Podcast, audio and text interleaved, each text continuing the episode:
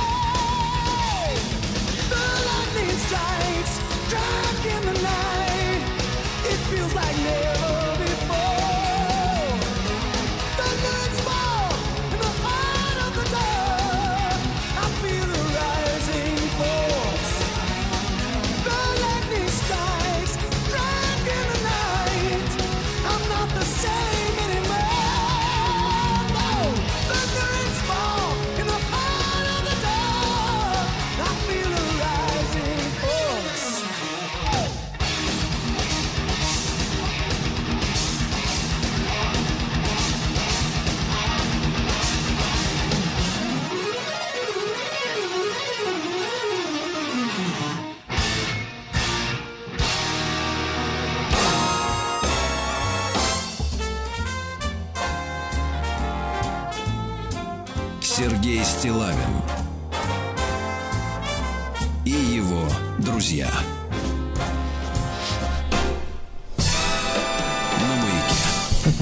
Ну что же, дорогие товарищи. Извините, да. тянулись музыковеды, пишут Кузьмин лучше.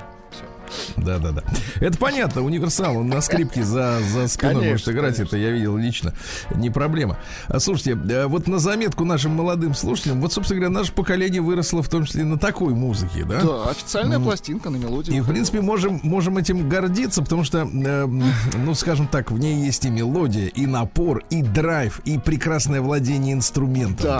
да? Он ты понимаешь, ты понимаешь, да. ты понимаешь, что в отличие от негров, значит, которые начали э, с того, что во время блэкаута в 77 году разворовали аппаратуру. Ну, Помните, не, не с чего все, начался? Да, но хип-хоп. Да. Вы про хип-хоп, наверное. Да, культуру, да. Вот да? с чего начался хип-хоп? Я клоню к тому, что надо уметь играть на инструменты. Негры, реально, в Нью-Йорке, да, так и было. А, разворовали инструменты. В 77 году там на пару суток... Э, Растащили. Выключили электричество, да, не выдержала подстанция. Э, вот, можете об этом почитать. Там жуткие фотографии. Ходят люди. Ну, в общем, хотя нет. Зачем фотографии? Вы это видели в БЛ, когда БЛМ в 20 году куражилась. Ну, все то же самое, только с включенным электричеством было уже. Удобнее было нести по свету. Так вот, э, значит, растащили аппаратуру и начали, соответственно, исполнять э, хип-хоп под треки, под чужие. На чужую да? музыку просто начитывать, да. да? да? И, в общем-то, мы докатились с тех пор, ну, вот прошло, смотрите, 45 лет, и хип-хоп, он э, царствует до сих пор. Я, кстати говоря, удивляюсь, когда, наконец, этот музыкальный стиль сменится, потому что, когда мимо меня проезжает какая-нибудь затонированная наглухо в, в плюс к лобовому стеклу, значит, э, какая-нибудь машина, да, угу. а внутри бахает сабвуфер вот этот, да, да, да, да и там сидят какие-то молодые отщепенцы, то там обязательно вот какой-то вот этот хип-хопчик, рэпчик и так далее. Уж я в этих стилях не особо разбираюсь. Э, R&B, еще что-нибудь. Вот этим людям не надо уметь играть. В этом самая большая проблема, да. И поэтому в музыку потянулась вот вся эта шваль, рвань, значит, которая, понимаешь, вот гундосными голосами что-то там поет. Вот вы вчера нашли прекрасный трек, да? Ах, кстати, где Вот смотрите, умеет ли этот человек играть так на гитаре, как Ингви Мальмстин? Вот конечно, давайте включить. Конечно же Первую нет. строчку, первую. Да, да, да. Пожалуйста. Обстановка по кайфу. Ну, вот, ну ты представляешь этого человека, например, вот э, гитаристом, виртуозом. Не, Я не, ничего не хочу сказать, может и гитарист, но, не, но к этой песне это не имеет никакого отношения, правильно? И, и, и вот мы росли на такой именно музыке, мы понимаем, что мы понимали, да, вот на практике, мы понимали, что чтобы стать, ну, ну к примеру, артистом, да, угу надо достичь высоких профессиональных Надо высот. трудиться. Извините. Вы совершенно правы. Да. Надо трудиться. А сейчас, чтобы стать известным, надо, чтобы подвернулся Витя Дробыш, правильно? Угу. Витя, я тебя люблю, брат, знаю тебя много лет, но просто для, для примера, да? с ним по, по Да, сумме, дотереть, да, а потом кинуть а потом кинуть, отвалить на вольные хлеба, да, и, и значит, и, и прославиться, и жить в коттедже, э, вот, о, о, о тысячи комнатах. Понимаете, да, то есть, э, и времена, к сожалению, настолько изменились, э, но мы старой закалки, мы понимаем, что если ты не умеешь качественно владеть инструментом или голосом, uh-huh. ты никуда не прорвешься. Я уж не говорю о, о, о придумывании мелодий. Они вообще исчезли в последнее время отовсюду. Значит, а сейчас мы будем с вами э, медленно и торжественно провожать так. Значит, человека, э, который, ну, когда-то пел музыку. Угу именно пел, потому что вот мне э, сейчас в последние годы, наверное, исполнял, потому что вовремя там в конце 90-х перекрасился, он почувствовал, что наступает эпоха вот как раз вот этих гундосных, uh-huh. которые поют под чужие барабаны. Которые читают, и, да, Да, да, да. А когда-то он пел, действительно, обладатель хорошего голоса. Вчера к 30 годам тюремного заключения приговорен музыкант Ар Келли. Знаю такого, да. Очень э, такой, очень печальная судьба у человека, потому что это же вот муженек, ну бывший, естественно, этой Уитни, нет? Нет, нет, нет, там Бобби Браун. А, там Бобби Браун, извините, извините, извините. Нет, это другое. Ему не нужна была женушка, у него были другие увлечения, к огромному сожалению. Роберт Сильвестр Келли. Ну, Ар Келли это Ну, это R&B, он, он, это не совсем хип-хоп, такой R&B. Ну, да, но человек хотя бы, хотя бы с голосом, да, да э, потому что печальная история, он прославился в середине 90-х э, годов, когда вокал еще в музыке, ну, в принципе, сохранялся, да. Угу. Вот, преобладание получили вот как раз нас афроамериканские вокалисты, потому что у них, ну, по природе свои вокальные данные, конечно, ну, в массе, да, если uh-huh. брать э, общую линейку, то, конечно, голоса сильнее. И э, так же, как в Биге, например, да, условно говоря, так сказать, ну, какие-то ну, такие считается, данные. Что они, да, выносливые. Ну, это понятно. Э, вот. И что, начинал он, он в 30 лет к нему пришел успех, ему сейчас 55. Uh-huh. Uh-huh. Пришел успех, он с Селин Дион там записал альбом, песню, которую мы чуть-чуть послушаем, она вошла в фильме про баскетбол. Uh-huh. Все ее наверняка прекрасно знают, а может быть даже чуть-чуть подзабыли, но, но, но точно вспомните при первых аккордах. И вот случилась какая история. На волне вот этой э, тотальной в Америке борьбы с харазментом и, значит, движения мечу, то есть меня тоже, вот, подцепили и этого паренька, так, так, но, видимо, так. подцепили за дело.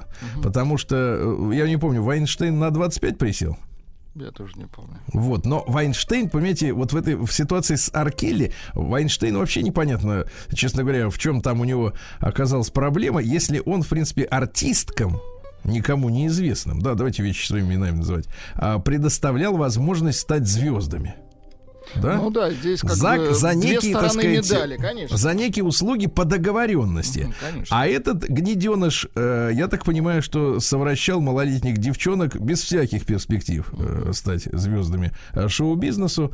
Вот. И, соответственно, вот такая незавидная судьба человека, который последние четверть века купался в, ну, купался в золоте фактически, да, потому что это человек, который э, завоевал невероятное на, количество наград. Он даже получил награду Стиви Уандера. Да, что? да, да, да. Не говоря уже о Грэмми, Билборд э, и все, все возможные премии, да, которые можно получить за вокальные, так сказать, подвиги, да. И вот такая судьба. Э, в 55 лет э, сел на оставшиеся, так сказать, три, на оставшийся тридцатник в тюрьму за сексуальные преступления. Говорят, что в детстве у него было все непросто, его насиловал кто-то из родственников. Кошмар. При нем застрелили его друга. Ну, времена угу. были такие, 80-е годы боевые, да. Вот. Ну, а песня-то осталась, да, с нами? Давайте послушаем. Давайте.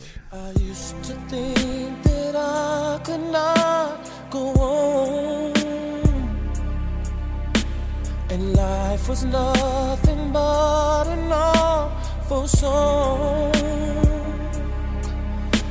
But now I know the meaning of true love. I'm leaning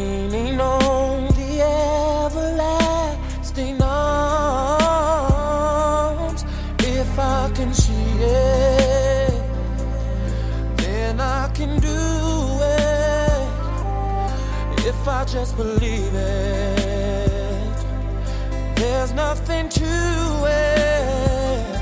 I believe I can fly. I believe I can touch the sky. I think about it every night and day. Spread my wings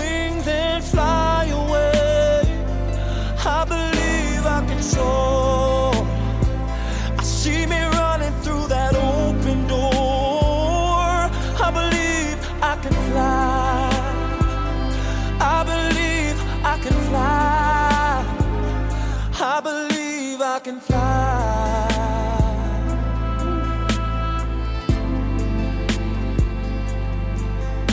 See, I was on the verge of breaking down. Sometimes silence can seem so loud.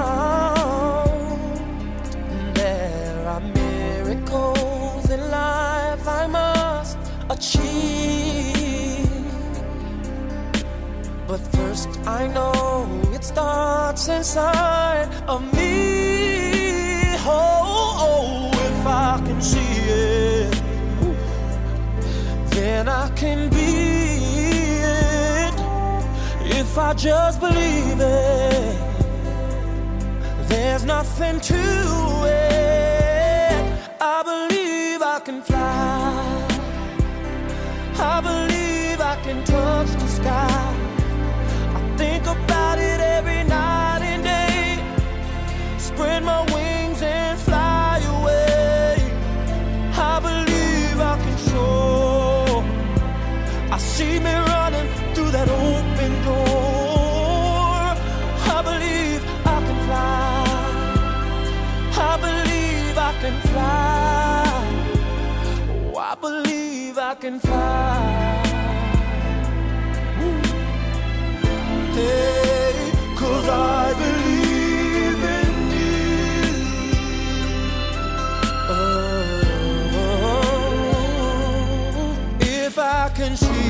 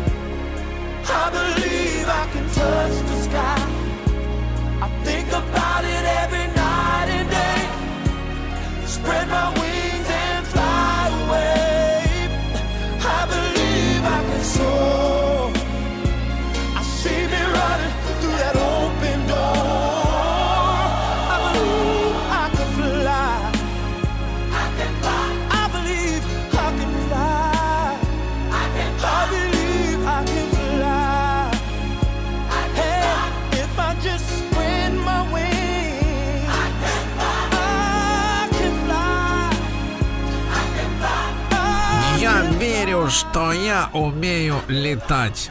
Вот такая история, да. Сергей Стилавин и его друзья. На маяке.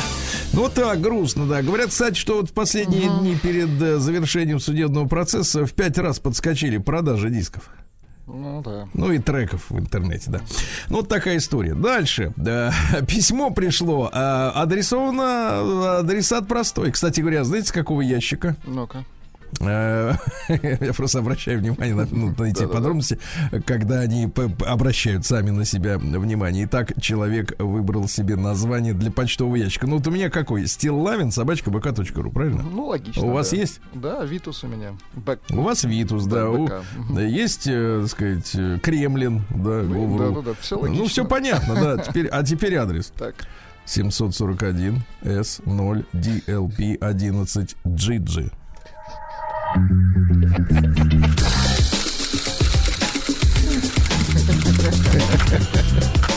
Реально. Приемная нос. Народный омбудсмен Сергунец. Зря прочитали. Это секретный адрес, Сергей Валерьевич. Как вот, в каком, в каком, как вот, я да, смотрю на клавиатуру перед собой, я смотрю, как это можно вот так вот кулак положить или ловко, что, вот так так, ловко, чтобы да. да, раз, и вот такой адресок. Или он что-то значит. Но, в принципе, работу, работу дешифратором мы нашли. Заголовок следующий. Давайте. Омбудсмену Сергунцу об некоторых дремучих авторах писем. Хорошо. Дело в том, что наша аудитория, она не только пишет, но и следит. Здравствуйте, Сергей Валерьевич и Влад. На Медне 29 июня в эфире прозвучало послание от некоего Дмитрия, который похвастался тем, что решил осчастливить партнершу по постели утренним интимом. Помните? Да, помню. А на ней что? Она решила не снимать вверх, если вы помните. Мгм. И он как бы задался вопросом. Но его Так. ввел в ступор вопрос девушки об разоружении ее верхней части тела. Точно, да. Поэтому считаю, что люди не доросли до ответственной взрослой жизни.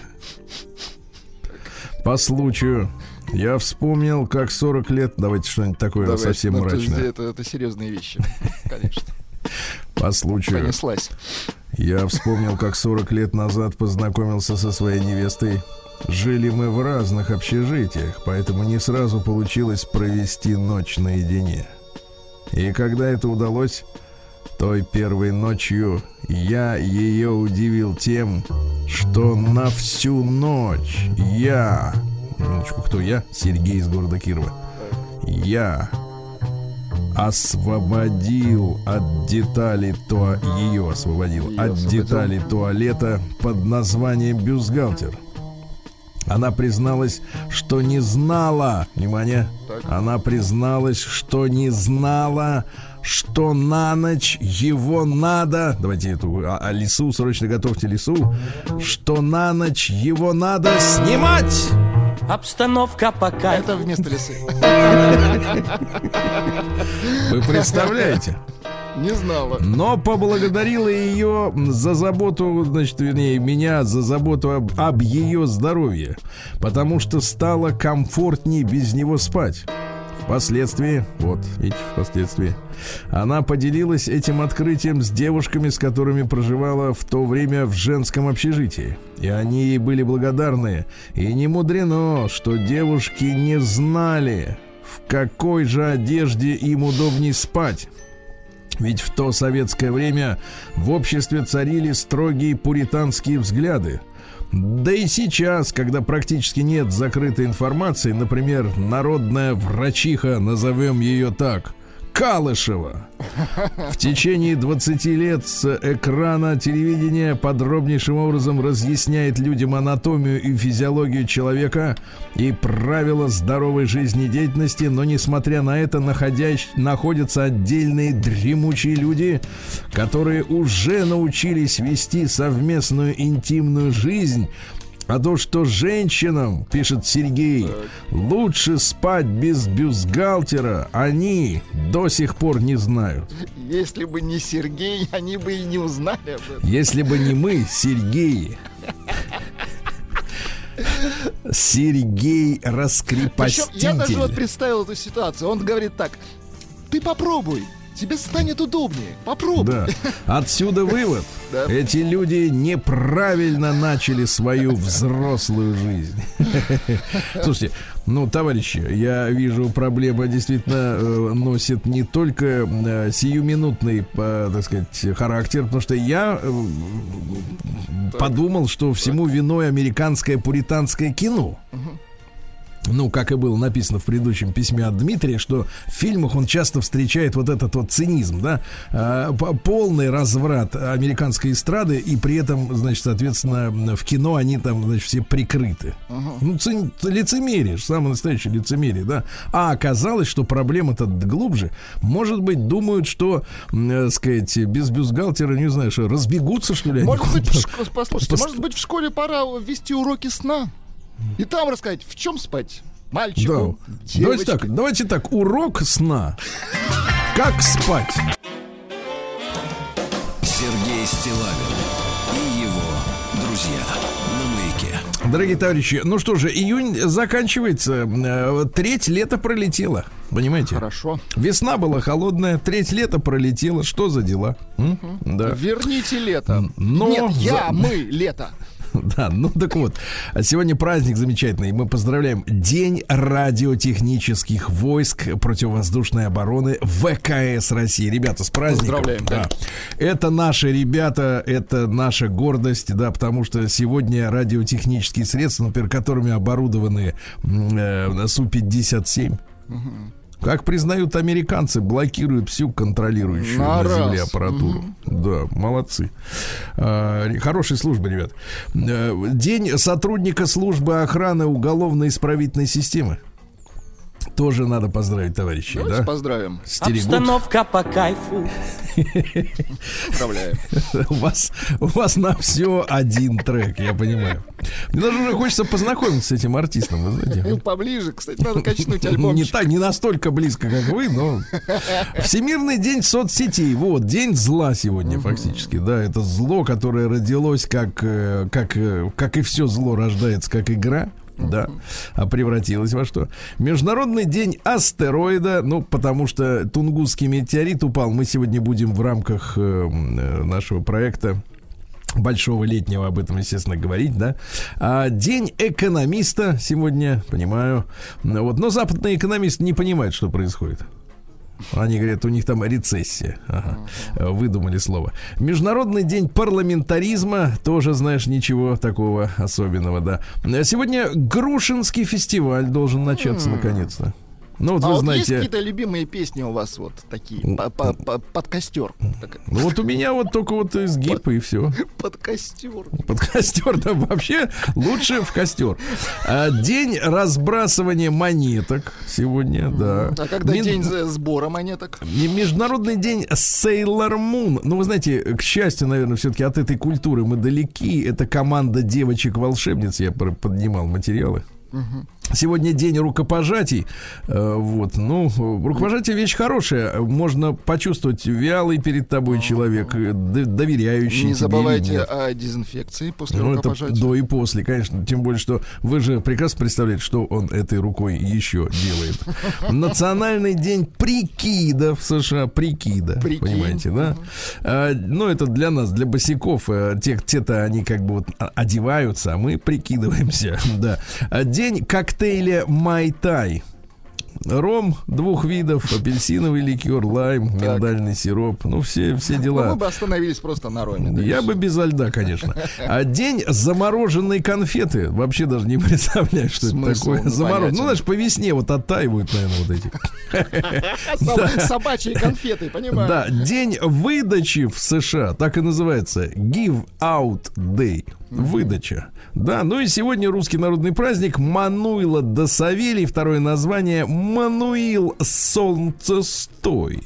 Вот, боялись в этот день белых коров, кстати говоря, товарищи, если они вдруг у ворот появлялись. Говорили, что так в образе белой коровы нечистая сила, значит, хочет, чтобы ее поставили в хлеб, в хлеб, Хлев. Мгм. хлев, э, то есть на паркинг поставили вместе с другими коровами, а она там будет гадина стоять, портить молоко, да.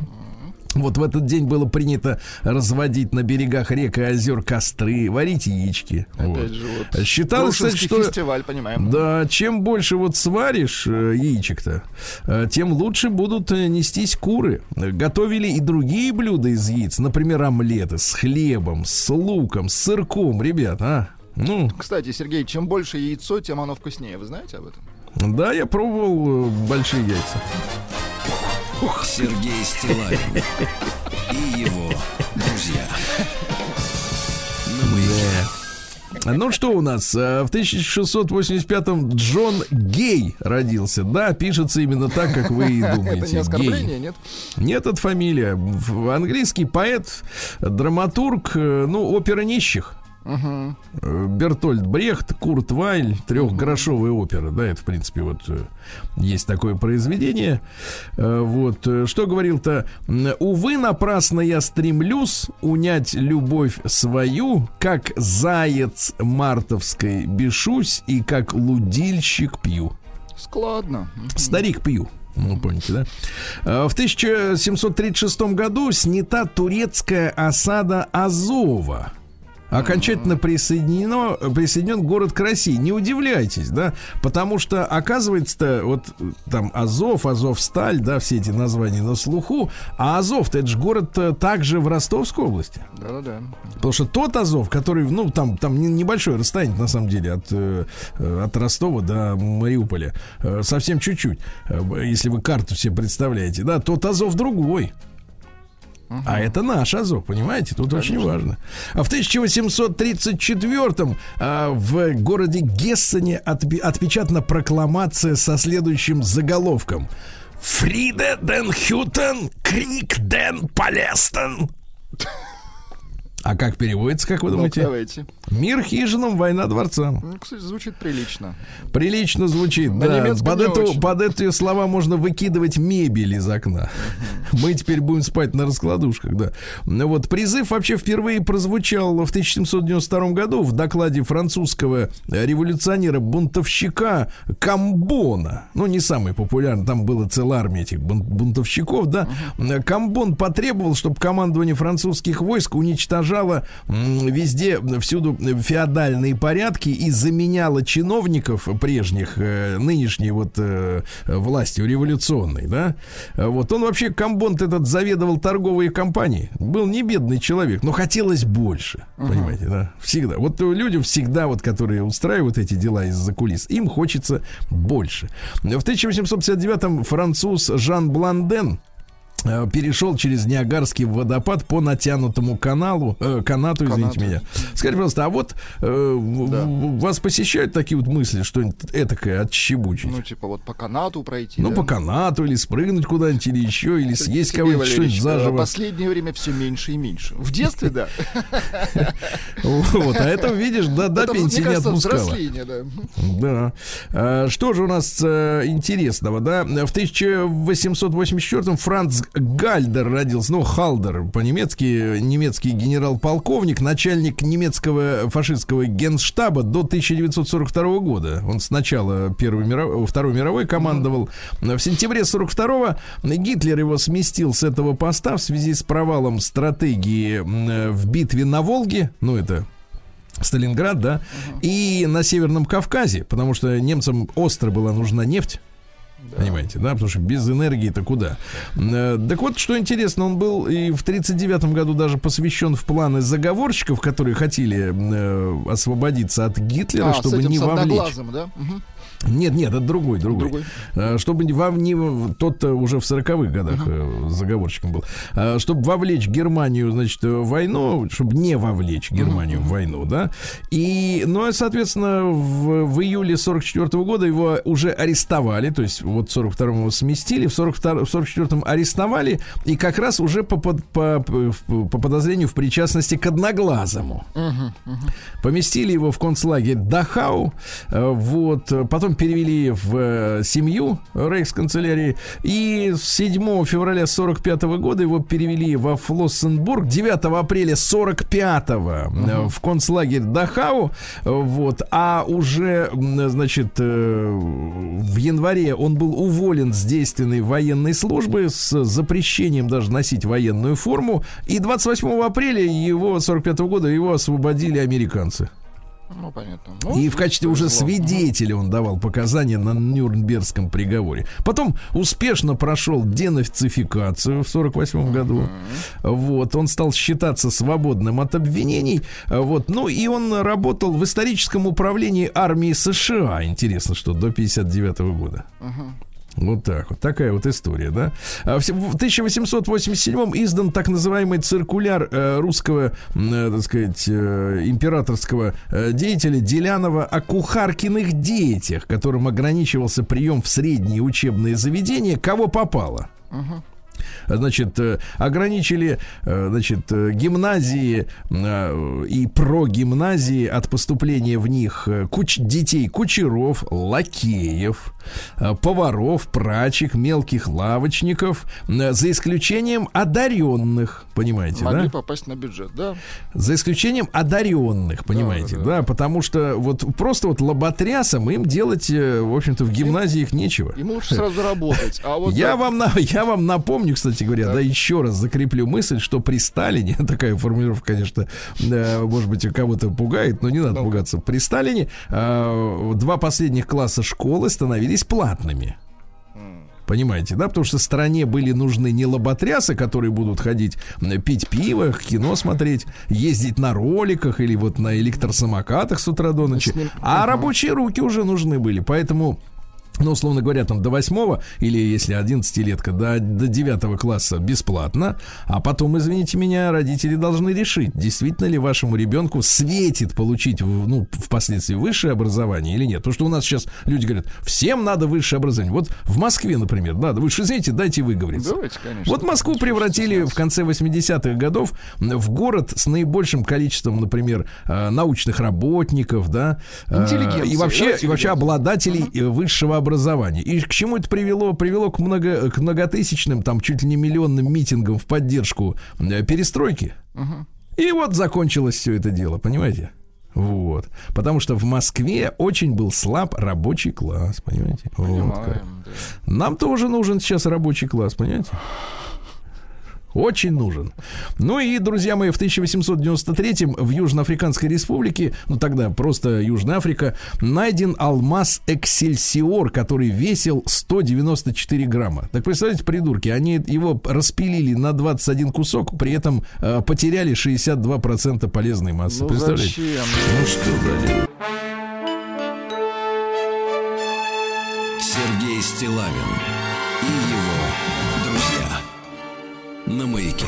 А ну что ж, товарищи, в 1901 году а, в этот день родился Вилли Саттон. Это знаменитый американский грабитель банков, которого звали артист за искусство перевоплощения. Он выступал в роли охранника, мойщика окон, дипломата. Ему в театр значит, нужно было. к- курьера, да.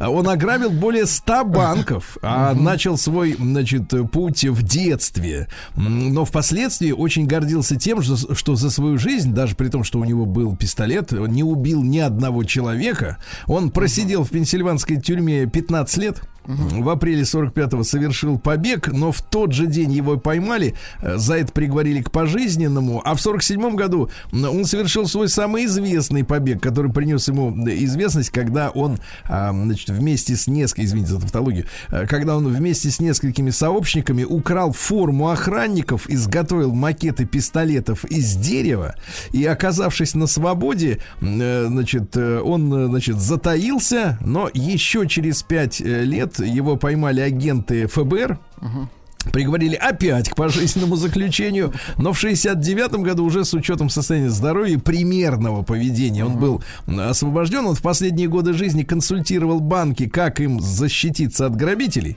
Охотно раздавал интервью и на вопрос э, журналиста о том, почему вы, э, товарищ Вилли, э, грабили банки, он честно ответил, потому что там были деньги.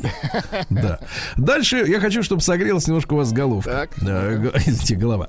А, В 1905 году, в этот день, Альберт Эйнштейн в своей статье об электродинамике движущихся тел изложил основы специальной теории относительности.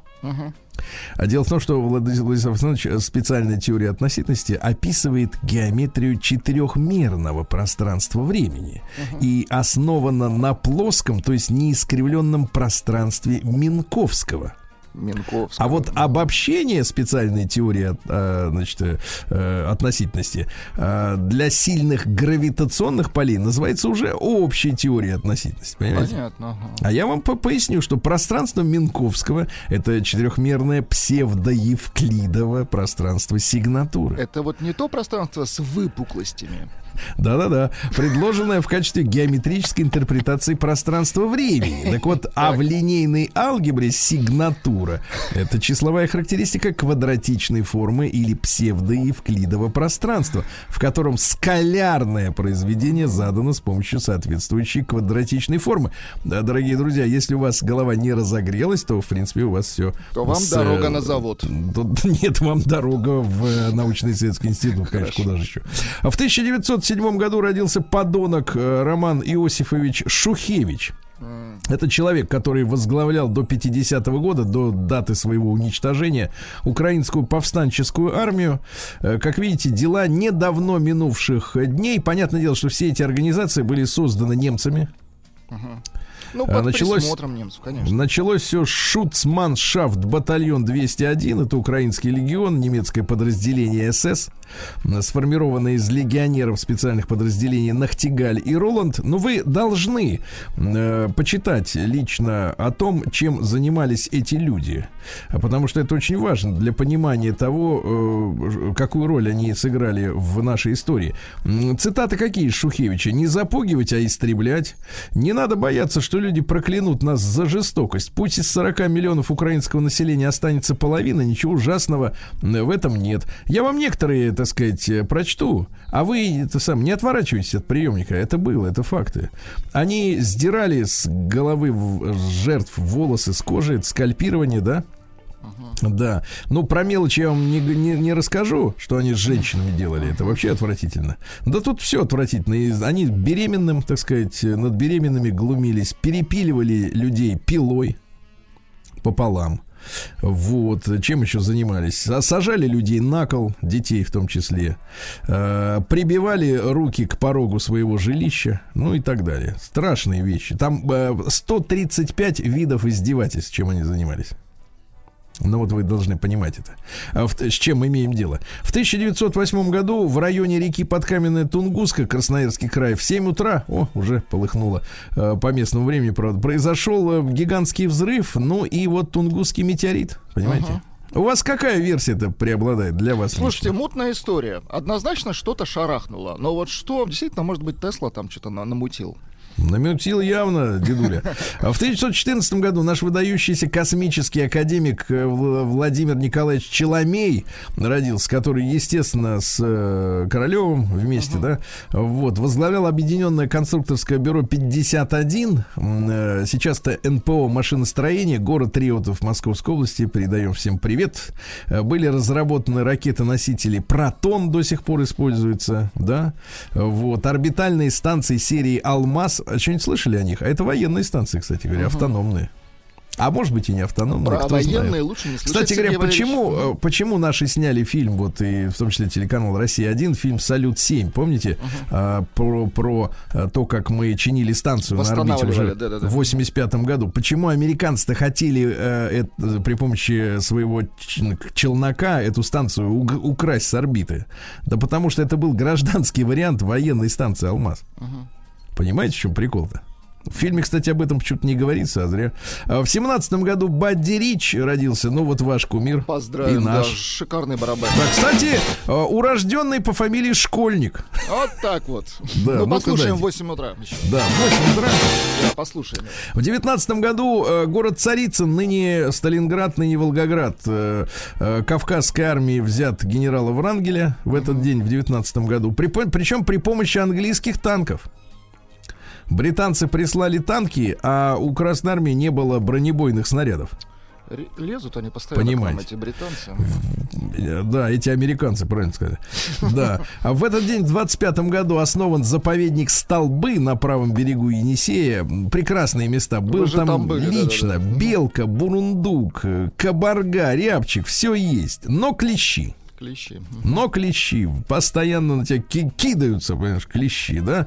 Ну и что у нас? э, В 35 году на параде физкультурников э, Сталин объявлен лучшим другом пионеров. Правильно. Кроме того, Иосиф Виссарионович вскоре стал лучшим другом физкультурников уже Слушайте, а теперь. вот до этого он не был другом им, да? Нет, а, до, а после этого он стал лучшим другом детей. Ясно? Хорошо, а до этого Вот это замечательно просто. Товарищи дети, вас поздравляем. У вас был друг. Сергей Стилавин и его друзья. Дорогие товарищи, мы уже сегодня э, сказали вам о том, что день очень урожайный на музыкантов, да? Абсолютно точно. И в том да. числе, конечно, личный триумф нашего Владислава Александровича, потому что, можно сказать, благодаря таким людям, как Бадди Рич, Владислав Александрович и взял в руки палки. Абсолютно точно. И не стал он э, биатлонистом. Ты Вот. не систом. Да, впрочем, и барабанщиком таким, чтобы, знаете, вот как бы вот с землянами, например, выступать там, да. да, А тоже как-то с этим э, вовремя, вовремя соскочил с этой иглы, да. Пос- Вот, но тем не менее, руки-то помнят, да. Конечно. Немного, несколько слов о Бадди Ну, Ричи. Бадди Рич- Чем он знаменит? Во-первых, это бенд-лидер, то есть удивительное дело. э, Барабанщик руководит джаз-бандом, то есть э, вот э, целой кучей музыкантов он рассказывает, как им играть. Барабанщик, чувствуете, уже надлом, да? А, а потом смотрит за ними сзади, как они да, играют. Да, да, если кто-то ему не нравится, то берегись, у него же палочки, вот. Слушайте, мы послушаем трек, э, это конец 70-х, но вообще Бадди Рич это же, конечно, золотая эра свинга, но Да. а, в в 60-х, начале 70-х появился фанк, но новый стиль, который он с удовольствием принял и играл просто вот, ну, с удовольствием. Послушайте. Перекрасился. Перекрасился абсолютно.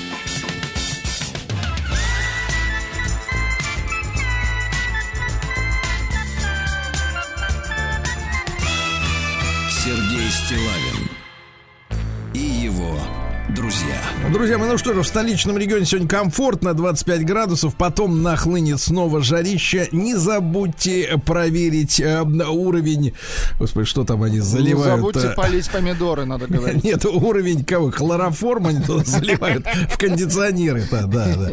Вот. А как вот, э, сказать, в Зеленодольске дела? Плюс 18 ясно. Ясно? чтобы песней своей помогать вам в работе, дорогие мои. Зеленодольцы, да. Ну что же, Татарстан на связи. Четыре случая причинения тяжкого вреда здоровью произошли, значит, соответственно, в республике. Причина всех случаев распития спиртных напитков. 37 граммов наркотических веществ изъяты полицейскими за прошедшие выходные в Зеленодольске. Отвратительно. 37. Каждый на счету. Каждый на вес наркотиков. На да. вес грамм. Да, каждый грамм на вес грамм. Да. Полицейские задержали жителя Зеленодольска, который оборудовал тайники с наркотическими средствами. 35-летний мужчина при виде полицейских скинул на землю мешочек черного цвета. Внутри находились свертки, обмотанные красной изолентой с неизвестным порошком. Э, Лабораторные исследования дали четкий ответ. Это N-метилэфедрус. Массой Это, это 15,6. гадко, гадко, гадко. Да, 15,65, 15,5 грамм. Также в траве была обнаружена изолента красного цвета и мобильный телефон. С- Задержанный сознался и сказал, что он оборудует тайники. Тем временем в детском лагере Горьковец под Зеленодольском случился скандал. Там 39-летний, 39-летний, 39-летний отец воспитанницы лагеря устроил разборки с девочками 9-12 лет за то, что они обидели его дочь. Мужчина нецензурно объяснял, что они избили его дочь и разбили ее новые духи. При разговоре присутствовал тренер по ушу, но ничего не, не смог предпринять.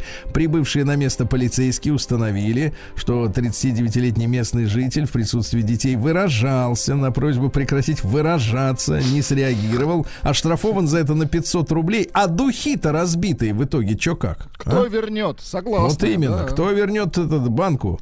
Дальше. В Зеленодольском районе Татарстана начали строить крупный элеватор за 2,5 миллиарда рублей. Прекрасно. Хорошо. Там будут хранить и беречь 112 тысяч тонн зерна. Скорость отгрузки 700 тонн в час. А? Очень Круто. хорошо. Хирурги, а вот теперь страшная новость, ребята. Хирурги в Зеленодольске, нужна страшная музыка. Дело извлекли из головы девушки червя. С жалобой на некое движение в глазу обращилась, обратилась девушка. Тоненькой нитью в глазу оказался паразит, которого не смогли извлечь специалисты во время обращения пациентки, так как червь уполз в голову.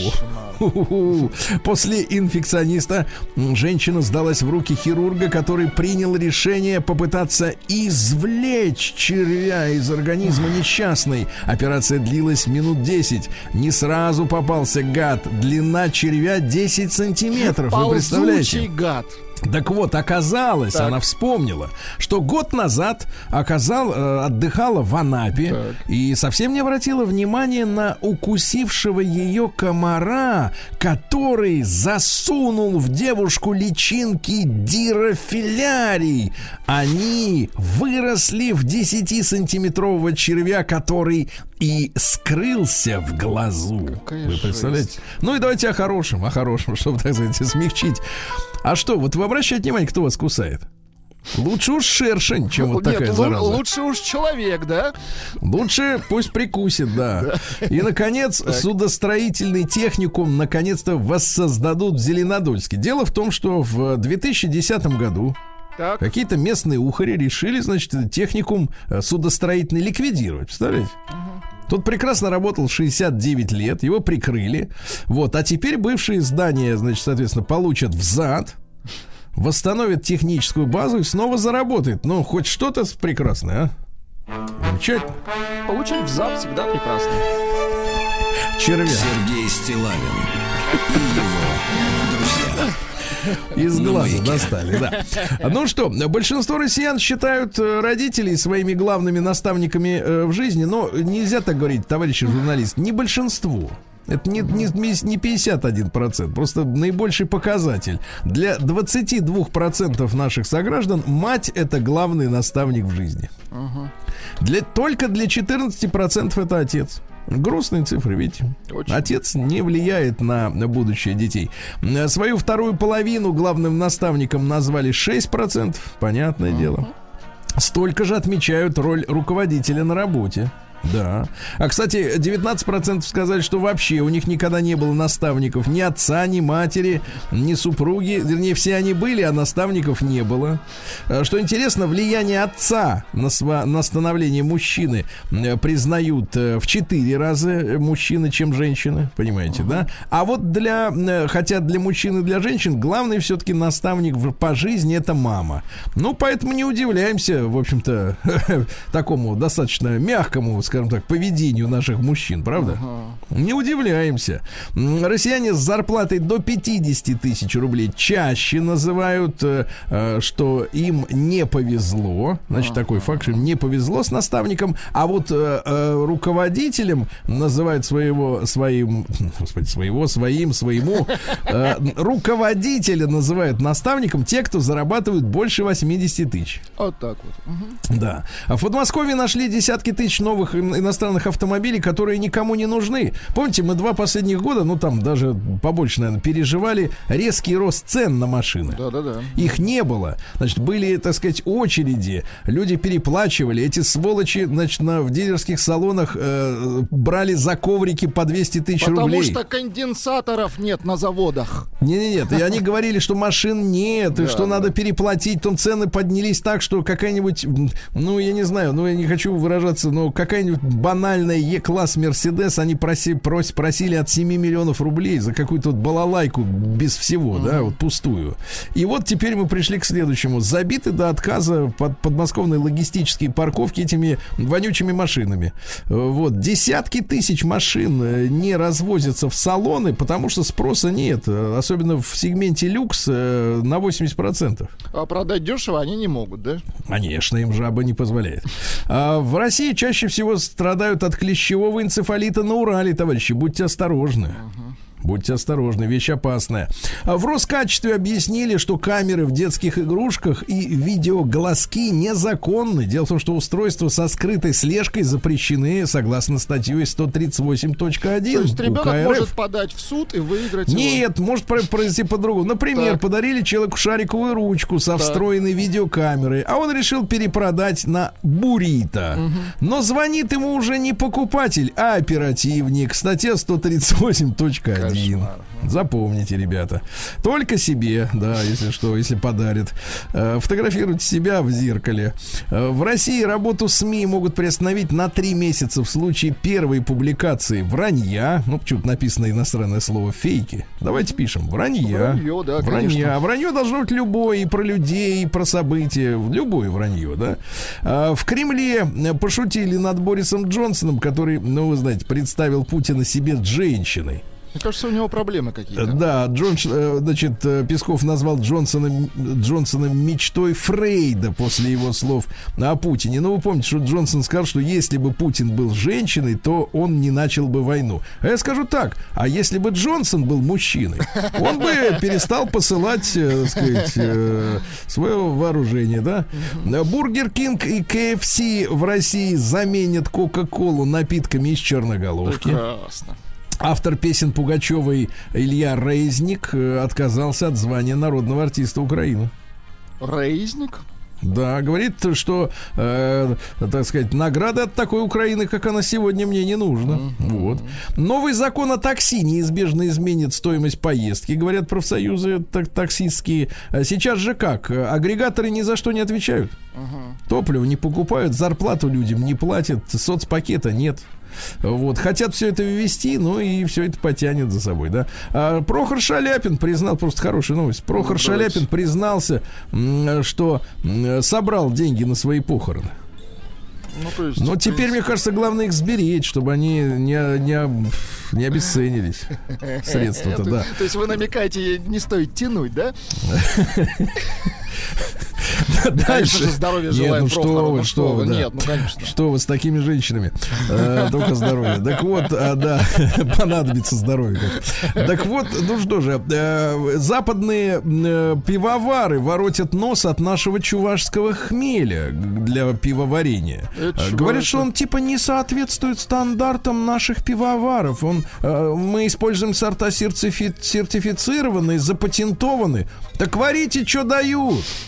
Вари, Россия! Вот и им не нравится наш чувашский хмель. Ишь, Ишь ты, да, вот именно. Российские сервисы начали разбирать электронику на запчасти для ремонта. А раньше-то вы куда ее девали? Вы что, выкидывали просто?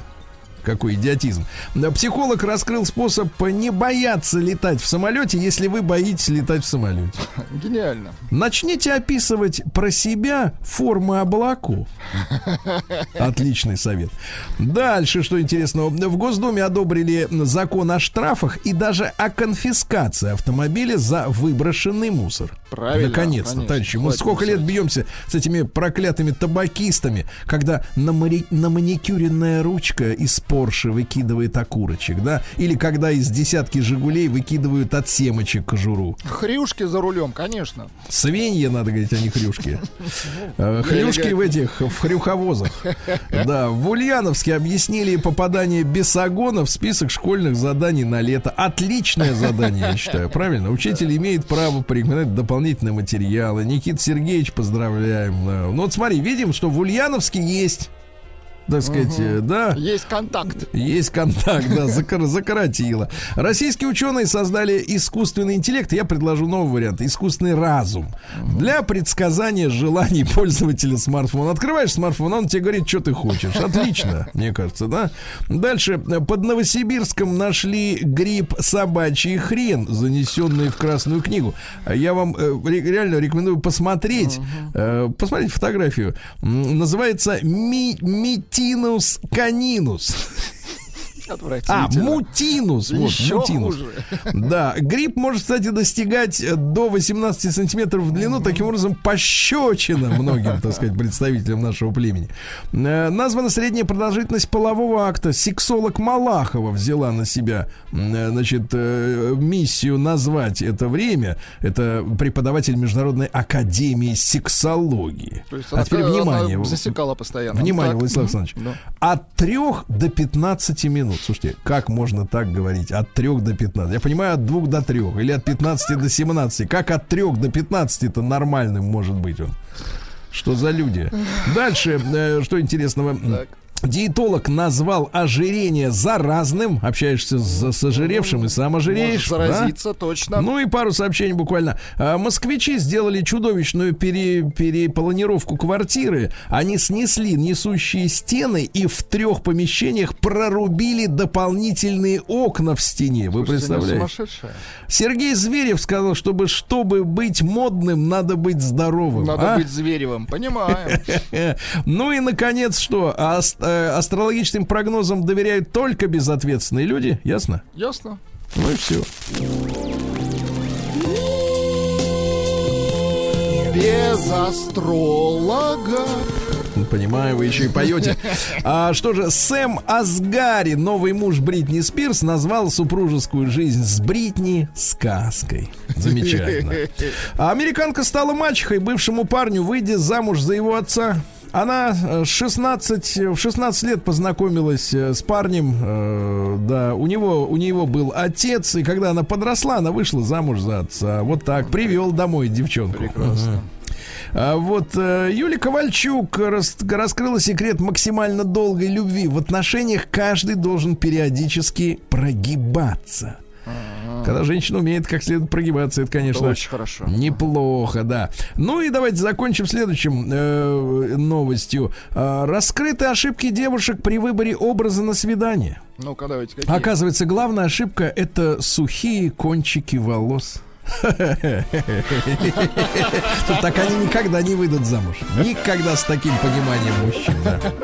Сухие кончики волос. Новости капитализма. В Боливии появилась госкомпания по выращиванию и переработке коки. Боливийская общественная компания по производству листьев коки Кокабол.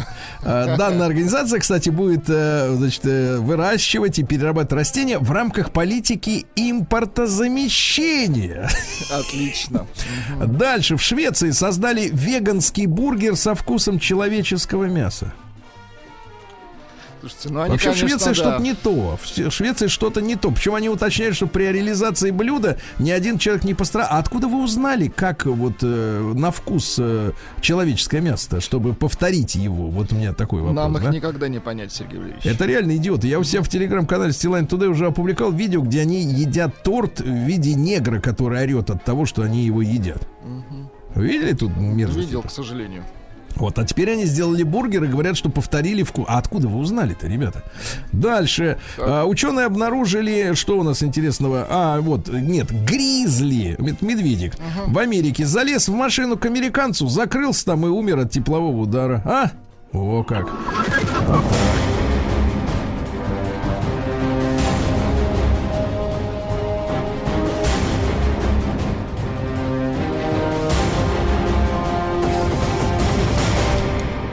Россия криминальная. Ну что же, э, в Москве мужчина припарковал свой открытый кабриолет на одной из столичных улиц. Так. Пошел по делам, не знает как будто что в Москве.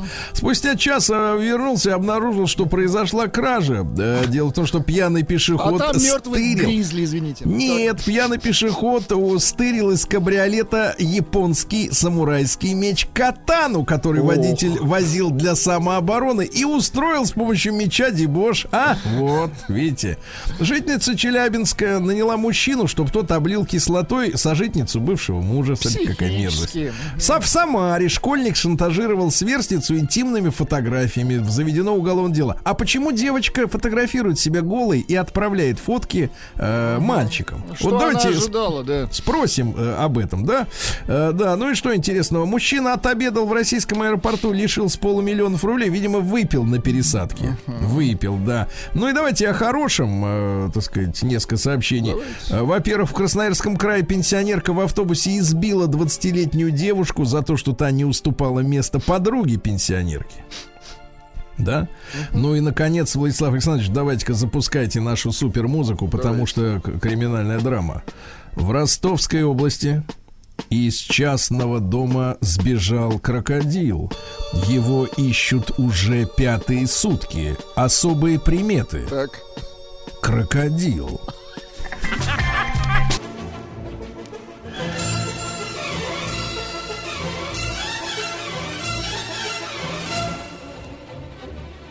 Сделано в России. Ну что ж, дорогие товарищи, наш проект сделано в России. Вы знаете мой почтовый адрес стилавинсобачка.бк.ру. Вот. Он достаточно прост для запоминания, если, в принципе, на слух распознаете как-то тут слова, э, буквы. Да, пишите. Я обращаюсь прежде всего к предпринимателям, э, к, э, ну, скажем так, слово бизнесмена, оно уже ушло из нашего языка, да? Да? Но в любом случае купечеству и э, вот именно предпринимателям зеленый свет, дорогие друзья, э, э, есть возможность совершенно бескорыстно с нашей, с нашей стороны, да, заявить о себе на весь мир, рассказать о том, что вы делаете для, для наших соотечественников полезного. Вот, Владислав Александрович, вот скажите, Да. пожалуйста, я вот вас давно не видел, честно говоря. Как и я вас, так. Надеюсь, вы все, все тот же. Я тоже надеюсь. Так, мысленно, надеюсь, да. Но вы скажите, пожалуйста, а вы заботитесь, в принципе, о состоянии вот э, тела, ну, о душе, о душе не спрашиваю. Понимаете, в чем проблема? Не, с душой это все сложно, конечно. А вот по поводу тела, э, боюсь заиграться, если буду слишком заботиться о нем. Ах, вот, так это, такие напрасные, честно говоря, страдания, да, напрасные страдания и такие квази-страдания. А Получил письмо, получил Так. Письмо, э, в общем-то, такого следующего содержания. Более 20 лет назад Зинаида, 20. Ку- Зинаида Кудрина изобрела омолаживающие маски из серебра и шелка. Вы представляете? что? Да, да, да. И ав- э, эффективность доказана авторитетнейшей лаборатории. Не-не-не, Мас- неправильно. Эффективность доказана временем. Вот. И временем тоже, естественно, да. А, маски Z, знакомая буква, да? Прекрасно. Точка Кудрина используют звезды. Это, кстати, конечно, немножко настораживает, потому что когда говорят, что используют звезды, по- внутренне собираешься, думаешь, а вдруг цена кусается. Но тем не менее, значит, Зинаида Кудрина с нами. Зинаид, доброе утро. Да. Доброе утро. Да, очень приятно. И Лилит Арутюнян, бренд-менеджер, также с нами. Лилит, доброе утро. Здравствуйте, здравствуйте, Сергей. Да, Лилит как раз нам и написала письмо. Вот, э, я зашел, друзья мои, на сайт zkudrina.com. Тут э, огромный каталог э, э, все- всех этих изделий. А, например, вот, э, конечно, сразу взгляд мой... Присмотрели что-нибудь себе? Конечно, я сразу взгляд сразу не, не сочтите, конечно, не, не поймите неправильно, не только по цене, но и в принципе мне вид внешне заинтересовал. А умная маска, вы просто посмотрите, зайдите. Умная маска шлем, например. М, Да-да-да. Это вот, значит, э, такая шелковая с виду, но может быть атласная. Я в этих материалах не слишком и разбираюсь, Шелк, да, может шелк, быть. да, вы правы. Шелковая, да, маска-шлем. Там, значит, есть прорезь для ушей и для носа. Понимаете, да? Вот, и все вот как-то как закрыто. А рядом есть, например, маска на все лицо с серебряными пластинами. Вы представляете? Да, да, да. Цена, кстати говоря, вообще не указывается, друзья мои. Э, Вот по этому поводу хотел бы спросить э, Зинаида. Ну, а расскажите нам, пожалуйста, э, о теоретической части. Я вот на этом вашем сайте прочел, там есть раздел о создателе, да, э, вот, э, там написано, что э, вы с 15 лет стали экспериментировать вот с разного рода масками и, э, значит, с лицом. благотворным влиянием, да, на лицо. Вот расскажите, пожалуйста, об этих поисках. Хорошо. Значит, я... эм, меня всегда пу- пугала перспектива, ну, скажем, трансформации, угасания. Вот. Я начала очень э, углубленно изучать этот вопрос, не только какую-то российскую литературу, но и зарубежную. А кто ищет, тот всегда найдет. Наткнулась на серебро и поняла, что, возможно, это поможет как-то остановить, потому что мы все знаем о целебных свойствах серебра. И пришло первое изобретение в 94 году, я его запатентовала. Так. Вот. И буквально через несколько лет я сделала первую маску с напылением серебра. Я узнала, что у нас в России есть запатентованная тоже методика на, за- на таком военном закрытом объекте. Вот. Они, правда, осеребряли металл. Ой, осеребряли, металлизировали. Вот. Но я нашла определенный вид шелка, и вот моя, моя мечта сбылась. Я сделала первую свою маску, потом еще несколько масок. И поняла, что у нас же как нет пророка в своем отечестве.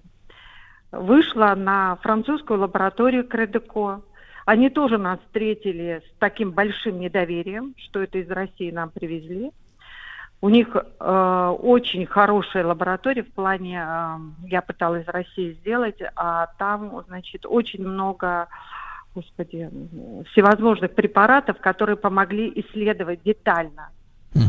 Вот. И в конце концов э, мадам Буаник, руководитель исследований, сказала, что это революция в косметологии, что она готова прилететь э, в любую точку, э, куда мы ее пригласить, пригласим, и она выступит. Она действительно прилетала в Каны, выступала. У нас есть даже запись этого э, ее выступления.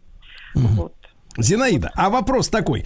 А, Значит, я так понимаю, что шелк, э, вот эта шелковая маска, да, внутри напыляется серебро. А сколько вот идет серебра на одну маску? Вы считали вот, э, ну, такую, А, на ну, обычную же голову? на напыление не считали. Это же тонкий слой напыления на шелк. Ага.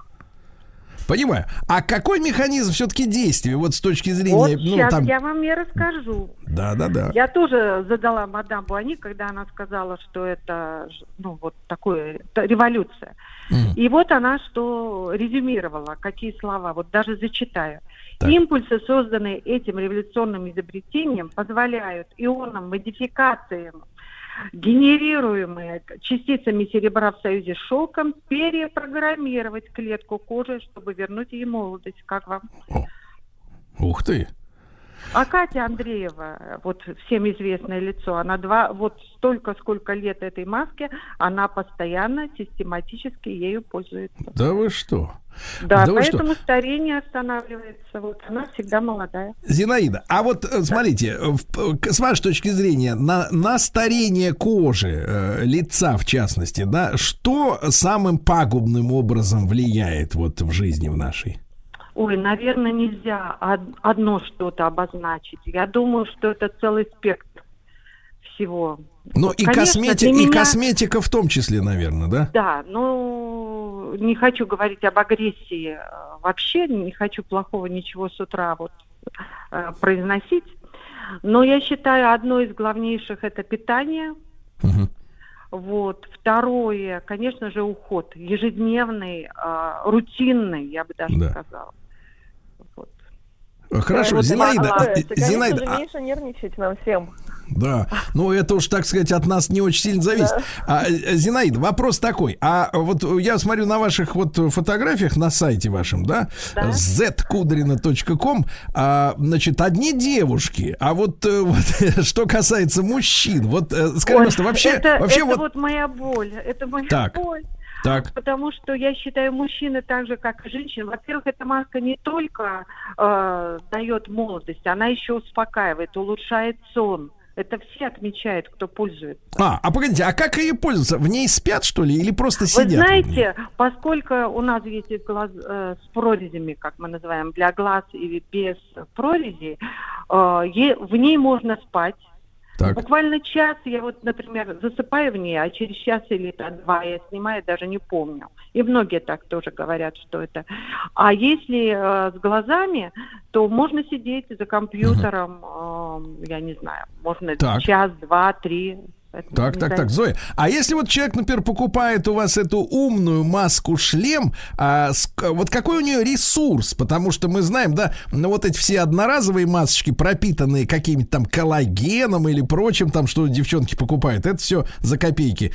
Это все понятно, одноразовое. А сколько вот времени она дает эффект? Вот э, сколько там месяцев или лет?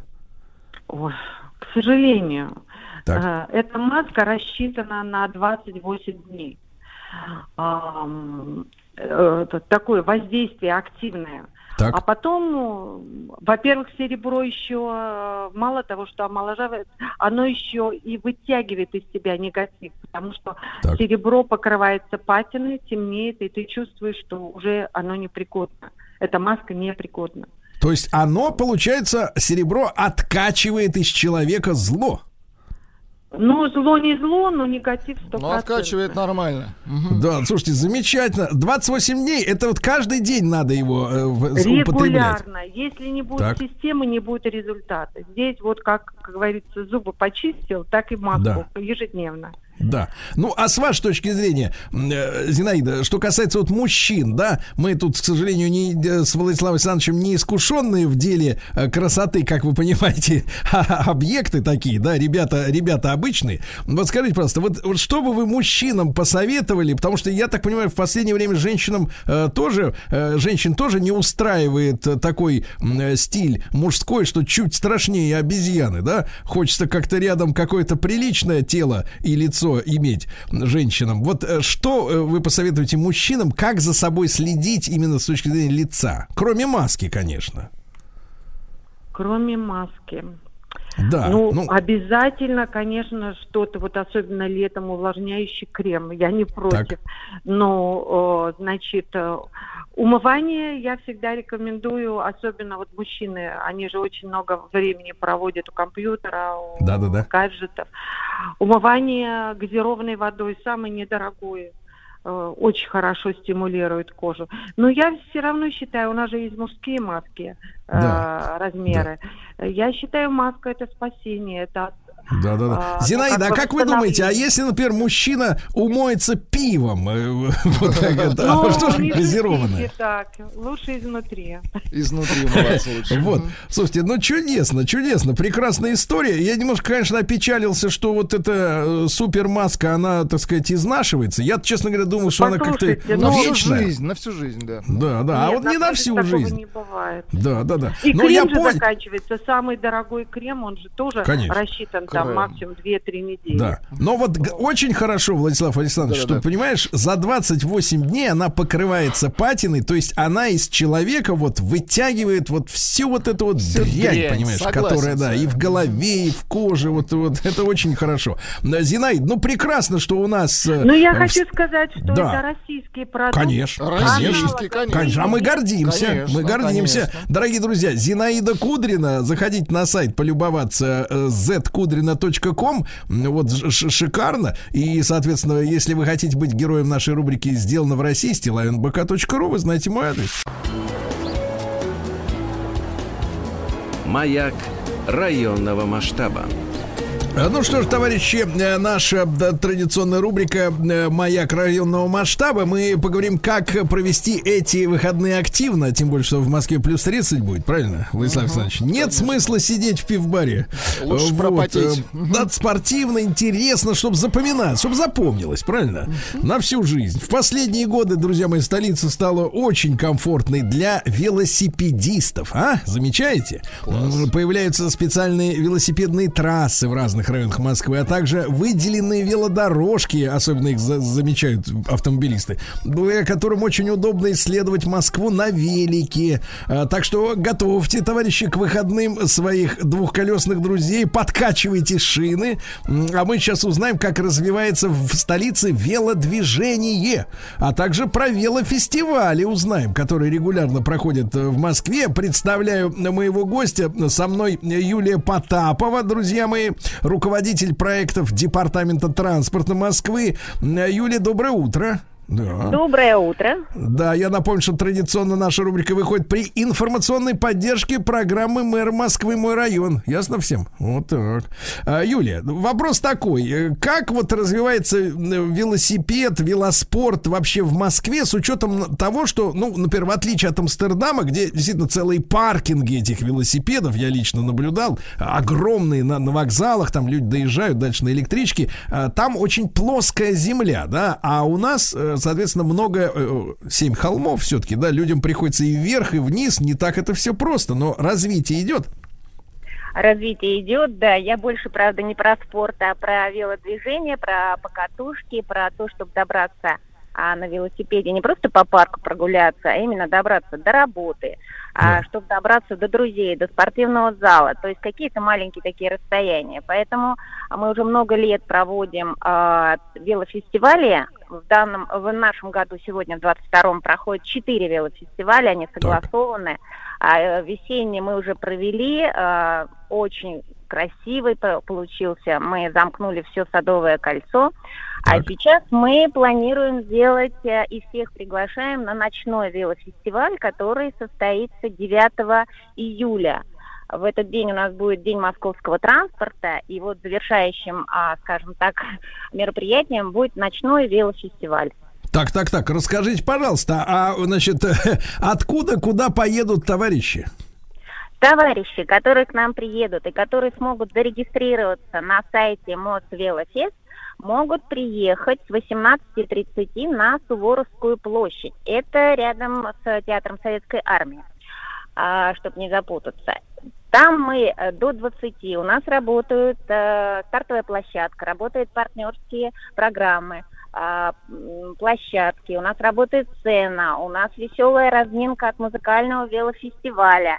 А у нас вообще это все проходит под девизом неоновая вечеринка. То есть люди приезжают э, в красивых разноцветных одеждах. У нас все светится. Велосипеды должны быть фонарями спереди и сзади для безопасности.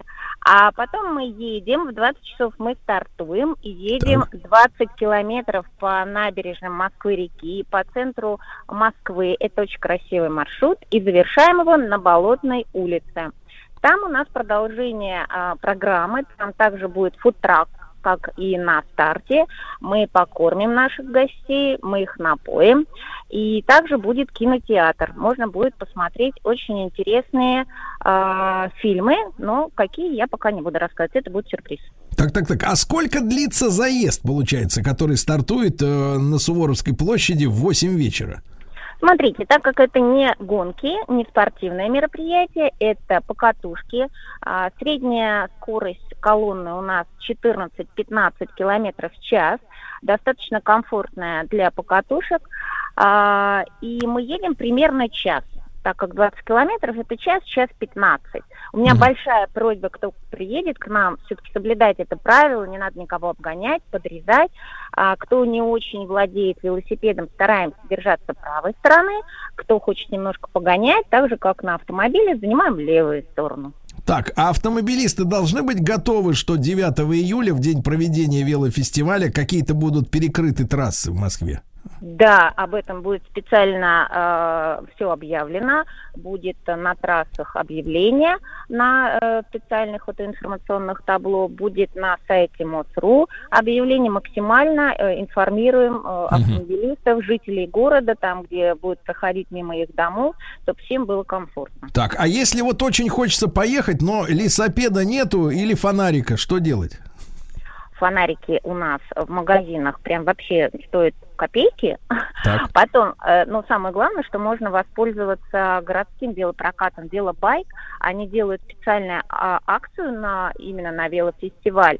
Бесплатно три часа в день велофестиваля. Да вы Э, у что? тех- да, это очень комфортно. И на тарифах сутки, месяц и сезоны. Покупайте абонемент велобайка и бесплатно можете проехать. М, чудесно. А будут ли какие-то веселые конкурсы для людей? Потому что как-то люди вот часик проедут, разгорячатся, будут готовы на все. Да, конкурсы уже идут, и уже бегом надо бежать в Телеграм, наш канал Так. вело- э, Московский велофестиваль. Уже можно ВКонтакте посмотреть. А, сейчас, на данный момент, до 5 июля идет конкурс костюмов, которые так любят наши участники. Они присылают фото, они выигрывают велосипеды. Ой-ой-ой. А, да, первые два места у нас предоставляет наш партнер Электро и партнер Велобайк. Они предоставляют шикарные велосипеды, как, собственно, и на все велофестивали. У нас Круто, круто. Это очень круто, да. Юлия, а вот э, я так понимаю, что и команда моего района предоставила, э, так сказать, какие-то э, кайфушки. Да, они с нами давно, уже много лет. Они ставят на старте свою фотозону, очень интересную. Во-вторых, они предоставляют подарки, которые мы также а, разыграем в лотерее, которая скоро стартанет. Следите за нашими новостями в Телеграме а, и ВКонтакте. Так, ну я так понимаю, еще будет э, подробности новых благоустроенных улиц и районных парков и бульваров и скверов, все это, да? Э, ну, а, значит, завершится во сколько все это мероприятие, Юлия? А, Мы стартанем в 20. А, Так. У нас мы начинает голова, скажем так, финиширует у нас 21. Так. А вся площадка болотная у нас будет открыта примерно до двух часов ночи. Это До двух часов ночи. До Да, двух часов ночи. кинотеатр. И потом разъезжаемся, товарищи, на велосипедах. Э, Друзья мои, Юлия Потапова, м, руководитель проектов Департамента транспорта Москвы. 9 июля, Суворовская э, площадь, э, де- 8 часов вечера, э, веломарафон, товарищи.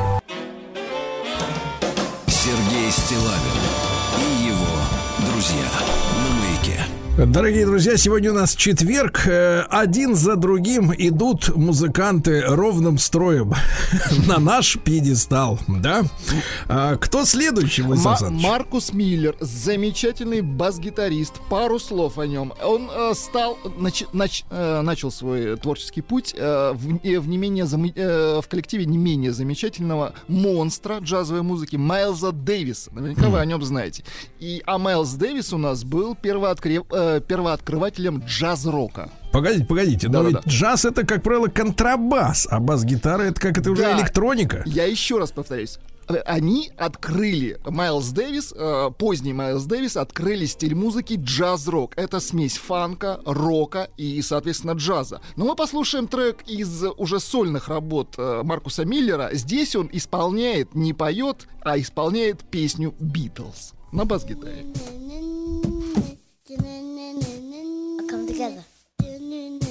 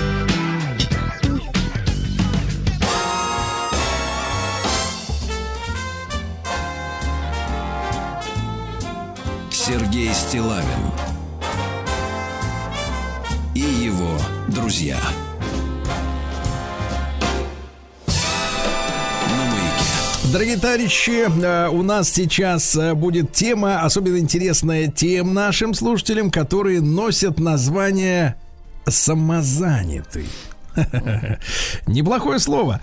А наш э, гость поделится с нами полезной информацией, которую должен знать са каждый самозанятый. Да, так что слушайте, товарищи, самозанятые внимательно, а потом передать своим самозанятым друзьям и самозанятым знакомым, э, в общем-то, все, что вы сегодня э, услышите, поскольку это актуально. Возможность оформить статус самозанятого появилась ведь несколько лет назад. Э, По моим ощущениям, лично, вот моим ощущениям, а, людей, которые становятся самозанятыми, с каждым годом все больше и больше. Вы Владислав Александрович, еще нет?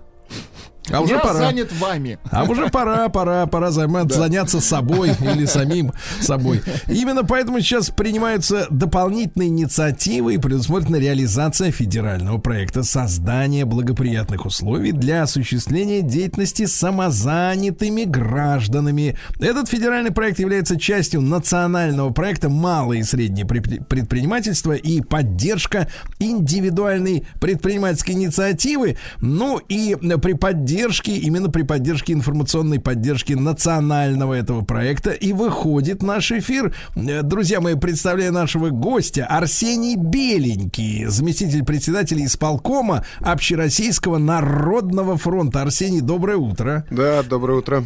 Да, очень рады. Ну и говорим мы сегодня о самозанятых. Э, на чем начнем с понятий, да, вот э, те самозанятые, которые нас слушают, они в курсе, а вот остальные, может быть, не совсем понимают, кто это такие. А, Самозанятые — это люди, физические лица, которые решили э, обелить свой доход э, и зарегистрироваться как плательщик налога на профессиональный доход. Это 4-6% налога. И таким образом они обелили свою деятельность и легально ведут свою работу. Так, Арсений, а от чего, во-первых, вот зависит вот это, 4 или 6? Вот э, вилка серьезная такая, в полтора раза. Да, если самозанятые предоставляют услуги другим людям, то там всего 4%. Если они Так. работают с какой-нибудь компанией по заказу, то там 6% налога. А вот э, есть ли какие-то... ус- Есть, у нас же есть, смотрите, у нас есть самозанятые, а есть, например, ИПшники, да? Да. То э, вот в чем разница принципиальная между этими двумя вещами? То, что в ИП тоже же такое, ну, со- соответственно, упрощенное налогообложение, тоже там фигурируют вот эти вот маленькие э, Небольшие цифры. проценты. да. Э, Налог, налогов, да, единственное, что я так понимаю, у самозанятых нет э, всякого, всякого рода э, социальных отчислений, э, чем обременены ИПшники, вне зависимости, да, от того, есть у них доход, нет его, все равно надо платить там какие-то рубли, да? Совершенно верно, да. А, самозанятый очень удобно, потому что можно все сделать онлайн, зарегистрироваться онлайн, э, скачиваешь приложение э, налоговой службы э, и делаешь фотки паспорта и становишься самозанятым. С ИП нужно подавать документы на регистрацию, потом раз в год обязательно платить страховые взносы, даже если не ведешь деятельность, да, там порядка 30 тысяч рублей, э, тебе придется в год заплатить, даже если ты ничего не Убыток. заработал. Ну, чи- Убыток. да, для ИП это чистый убыток. А самозанятые ничего никому не обязаны. Если а- продал на тысячу рублей, заплати с тысячи рублей Так. налог. Арсений, а есть ли какие-то ограничения по размеру дохода за год, потому- так сказать, у, именно у самозанятых? Потому что у ИПшников, я так понимаю, этой проблемы нет, а вот я читал, что у самозанятых есть какие-то ограничения, да, то есть размер этого бизнеса должен быть не таким и большим, да? Совершенно верно, да. Э, Самозанятых ограничения 2,4 миллиона в год, причем не неважно, да, в какой момент он их заработал, там, в первый месяц года, в последний или да, там, Так. в течение всего года. И вот это нельзя превышать это превышение. Если человек превышает 2,4 миллиона в год, то он уже теряет возможность быть самозанятым и должен регистрироваться как ИП или платить э, подоходный налог. То есть 200 тысяч в месяц, это вот порог э, дохода, да? Для Примерно, да, человека? да, 200 тысяч. По стране в среднем за самозанятый зарабатывает где-то там 40-50, 30-40-50 тысяч в месяц, поэтому, Ага. в принципе, большинство самозанятых этого лимита вполне хватает. Арсений, а какого вида тогда вот э, предпринимательская активность э, вот именно благо, ну вот наиболее подходит для этого статуса самозанятый, учитывая лимит по доходам?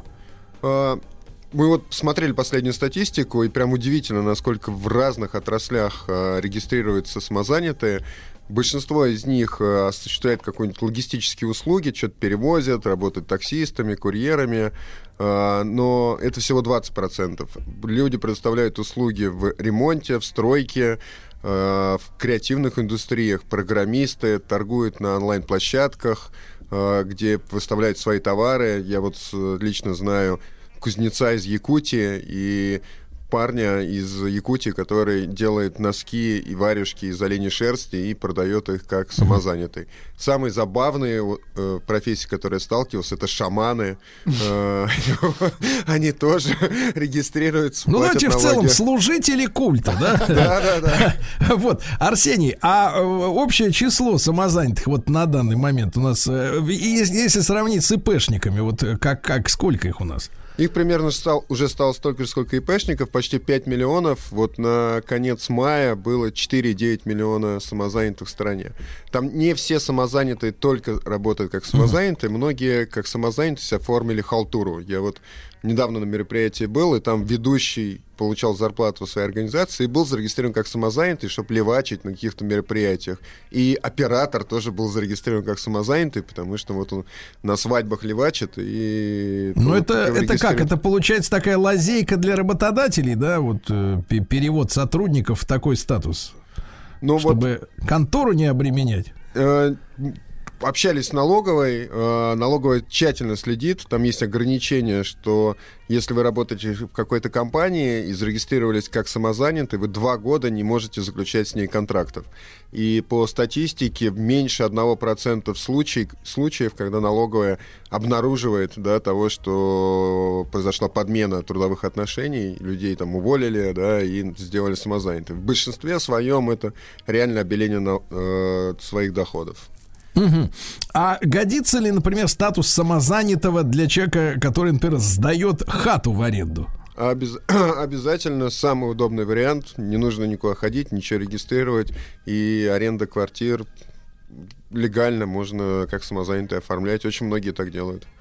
Так, а как, давайте перейдем теперь, ну, общую картину обрисовали, да, я напомню, друзья мои, что с нами Арсений Беленький, зампредседателя исполкома Общероссийского народного фронта, о самозанятых мы говорим, ну и давайте теперь о возможностях, да, ну вот если мы, например, имеем дело с кредитами, надо справку с места работы, всякие там бумажки, э, есть определенные ограничения, наверное, у самозанятых в этом смысле, и сейчас э, э, начинает реализовываться федеральный проект по созданию благоприятных условий для осуществления деятельности самозанятыми гражданами. Вот как облегчится жизнь самозанятых и какие возможности дополнительные появятся?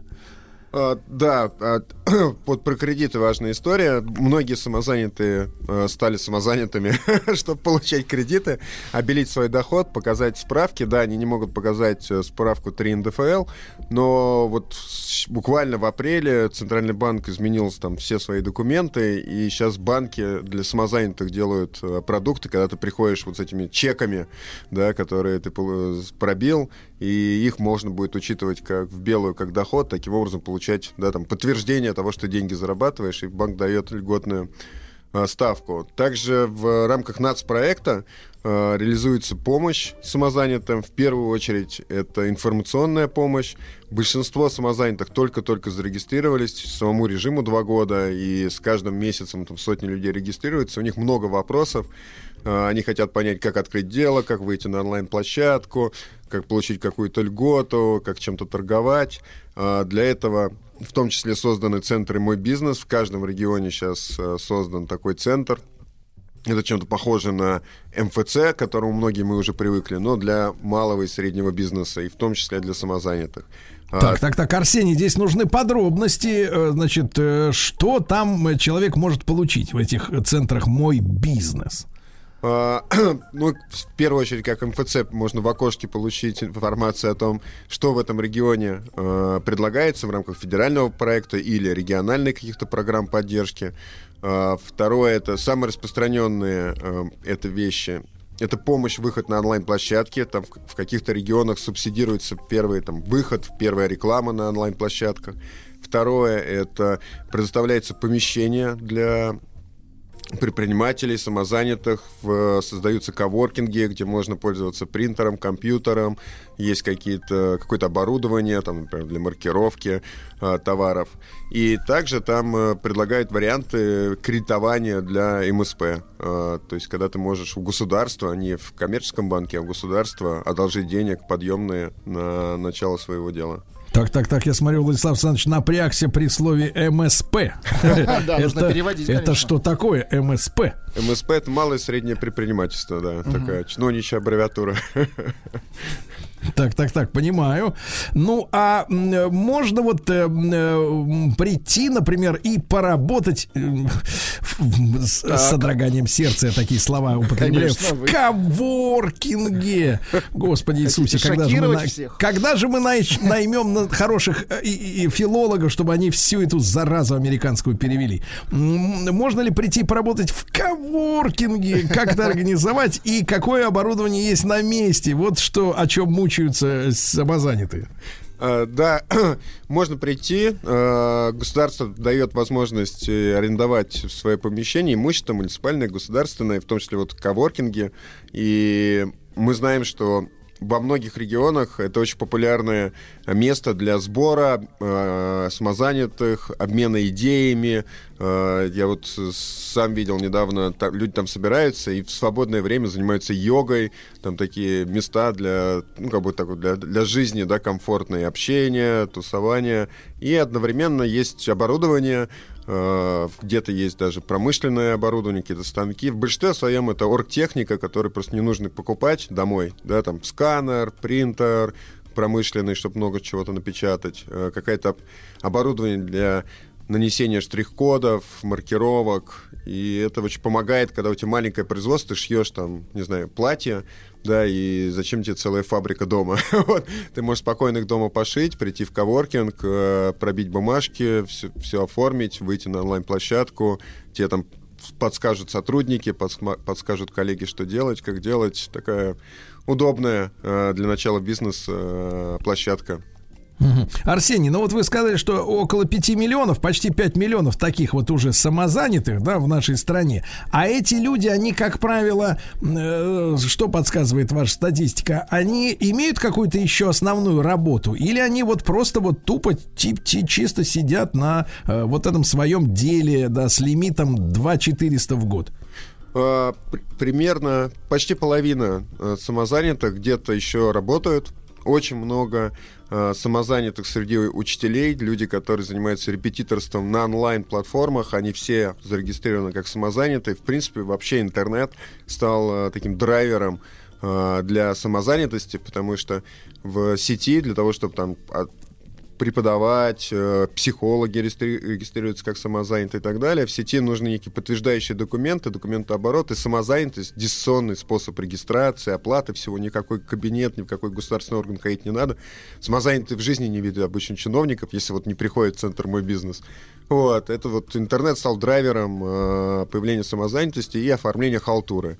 Вот э, программисты многие, то есть человек днем работает, не знаю, в какой-то компании гигантской, а вечером кодит э, по заказам частным или там дизайнер. А халтурит. Халтурит, ну, например, да, хакер да. может быть самозанятым, да, Да, так? Вот тоже вариант, тоже вариант.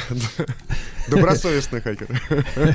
Да, Э, э, значит, э, слушайте, товарищи дорогие, а что касается вот э, социальных, так сказать, пакетов, да, и, например, пенсии, как там дело-то обстоит? Если, получается, ИПшник, он делает отчисления во все эти соц, э, так сказать, фонды, даже и, даже и в убыток себе, если, например, ничего за год не заработал, а, то здесь-то как получается? Вот там 4-6%, он, э, ему стаж засчитывается вообще какой-то? Он кто такой для, так сказать, пенсионной нашей системы?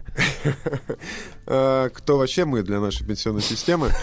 Да-да, есть ли жизнь на. Марсе? Давайте поговорим об этом. Хороший вопрос. Вот э, самозанятые, мы опрашивали несколько тысяч самозанятых, и они говорят то, что их текущая ситуация устраивает. Она следующая, что если самозанятый хочет э, добровольно э, откладывать на государственную пенсию, то ему предоставляется такая возможность. Он может покупать э, баллы, покупать годы стажа. э, А сколько стоит год стажа? Где-то В рублях. тысяч тридцать в год будет стоить. Примерно. 30 тысяч стоит год стажа. Да, примерно. То есть, в принципе, можно взять кредит на 30 миллионов, сказать, что я поработал тысячу лет. Ну, то есть можно купить пенсию, в принципе. Намного дешевле. Да, да, там достаточно 15 лет, поэтому полмиллиона рублей и пенсионная книжка в кармане. Слушайте, а, да, да, надо и об этом сделать программу. Как купить пенсию? А, кстати говоря, Арсений, ну это касается какой? Базовой пенсии? У нас есть социальная пенсия, ее получают вообще все. Ну Так. вот, соответственно. А там- вот эти вот за 30 тысяч в год, это что за уже дополнительное, как трудовой стаж идет, то есть самозанятый платя налоги, он э, становится как обычный работник, э, который на- у которого есть стаж, да, чем больше стаж, тем больше пенсия. Вот. Слушайте, а то, то есть получается, люди реально могут докупить себе стаж, да? Да, да, и даже не только самозанятые, даже мы с вами можем, если захотим. Дожать. Докупить. Слушайте, а не можно докупить, например, до статуса народного артиста России? Да, купить народного артиста. Вот. Сколько Мне кажется, другая касса. Дожать, дожать, да. Другая, свободная касса в правое окно. А, да, Арсений, ну прекрасно, что вот я, я обожаю, когда человек э, занимается государственными делами, но при этом по-человечески разговаривает, да. Потому что вот, э, э, достаточно часто вот э, люди закрытые из, так сказать, вот этих структур. По-человечески. Арсений, я чувствую, мужчина, так сказать, нашего склада, да. А чувство юмора всегда выдает человека. А, Арсений, ну а и дайте, пожалуйста, рекомендации коротко, если нашим самозанятым, где искать всю информацию, о чем мы сегодня поговорили и, может быть, не успели. А, Есть э, сайт национальных проектов, национальные проекты РФ. А, Там вся подробная информация разложена. Также есть э, портал э, самозанятость.ру.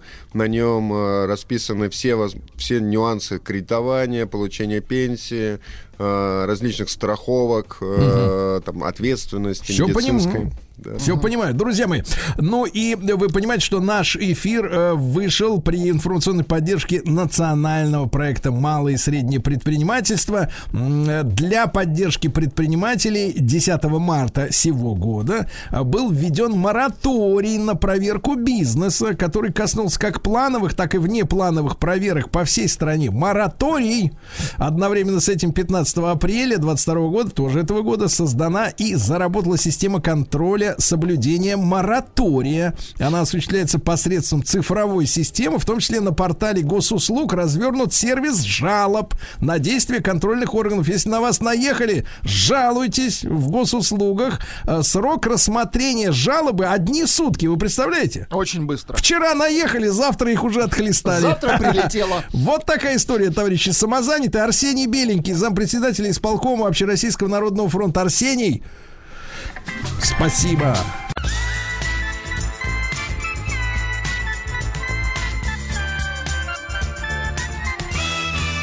Сергей Стилавин и его друзья. Друзья мои, э, наша историческая страничка э, важная в истории нашей страны. Дело в том, что э, в этот день, в 1956 году, в газетах Советского Союза, по крайней мере, так гласит новость наша, Советского Союза, опубликовано постановление ЦК КПСС, это руководящий орган партии и страны, в то время о преодолении культа личности и его последствий. Ну, к кому же, как к Евгению Юрьевичу Спицыну нам не обратиться, да, за помощью э, историку, публицисту. Доброе утро. Да. Да, доброе утро. Очень рад снова нашей встрече. Все, все ли у нас правильно в датах? Да, вот 56-й год, 30 июня. Проверяю на всякий случай. Да, все, конечно, правильно. Более того, я думаю, что все, кто учился более-менее прилично в школе, они, как отче наш, запомнили эту дату. 30 июня 1956 года, постановление ЦК о культе личности и преодолении его последствий. А давайте разберемся с э, вот предысторией. Когда подготовка вот к этому, э, значит, к этой бумаге, да, началась, э, с вашей точки зрения?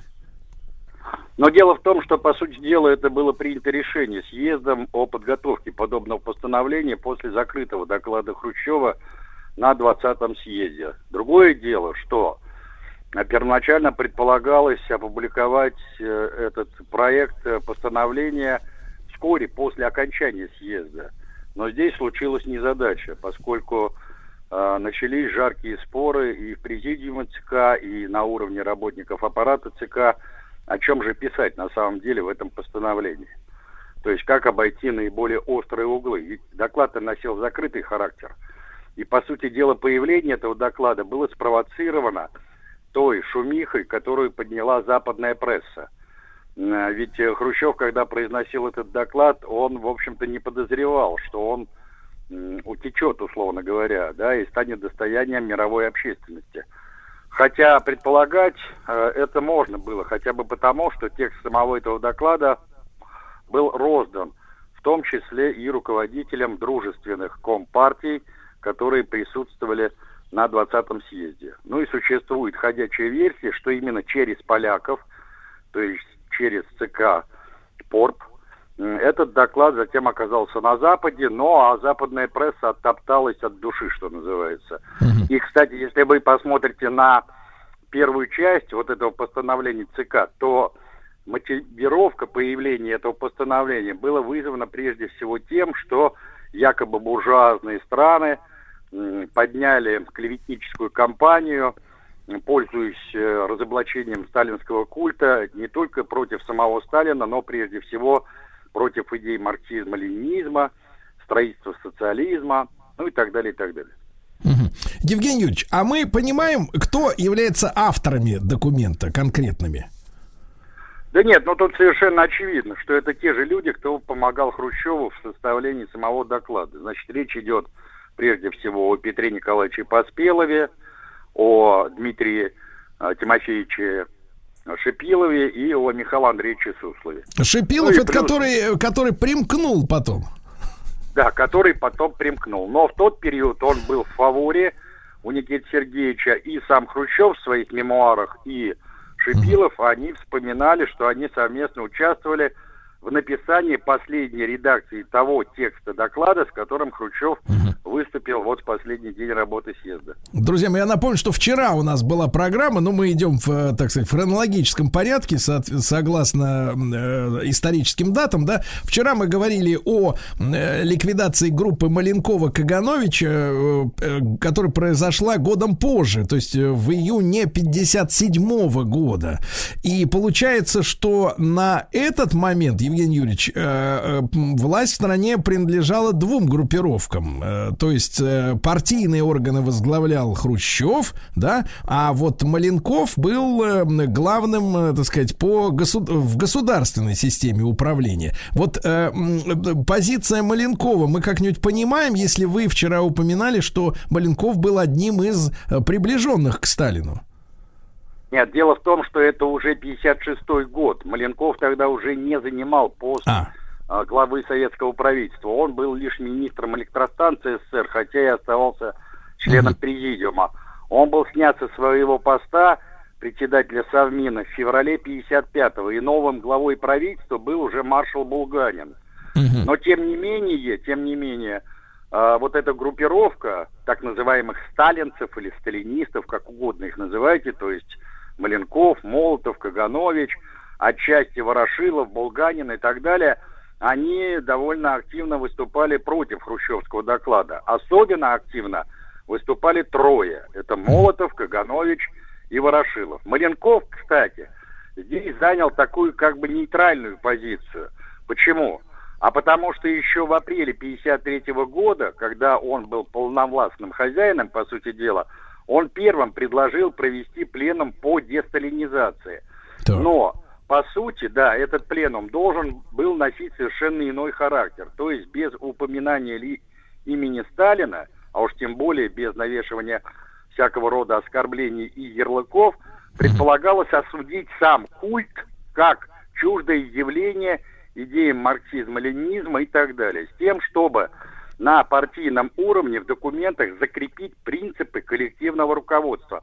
Вот какова была основная цель Маленкова тогда, чтобы не дать никому из своих соперников возвыситься над остальными, понимаете? Да, Он да, все да. время носился с идеей вот этого коллективного руководства, прекрасно понимая, что никто, ни он, ни Берия на тот момент, ни Хрущев, ни Молотов не могут на себя одеть сталинскую шинель и стать новым Сталином. Вот Да. какова была идея. Это, кстати, потом, знаете, кто реализует?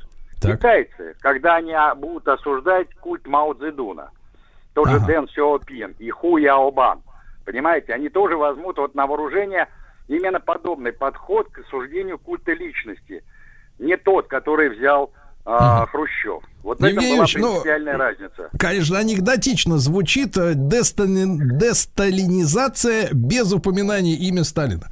Э, Да, звучит анекдотично. Евгений Юрьевич, а тогда Хрущев, э, смотрите, значит, в апреле 53 года вы разъяснили, какая была цель, то есть передать власть, ну, скажем так, как у Стругацких, неизвестным отцам, да? Вот. А вот у Хрущева тогда какая цель была вот этой всей, значит, операции? А вот у Хрущева как раз была совершенно иная цель. Ему, во-первых, надо было получить козырь э, в борьбе за окончательную единоличную власть, раз.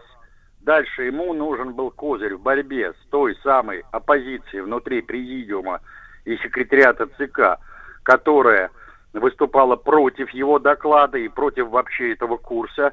И в-третьих, ему надо было затвердить свою лидирующую роль не только в самой партии, но и в государстве. Потому что тогда ведь была еще такая непонятная ситуация, кто же на самом деле является лидером страны. То ли глава правительства, то ли первый секретарь ЦК, ну и так далее, и так далее. Ему надо было показать а, именно свое место вот в этой а, высшей партийно-государственной иерархии. То есть поставить на место всех остальных, в том числе и своих потенциальных союзников в борьбе за разоблачение этого культа.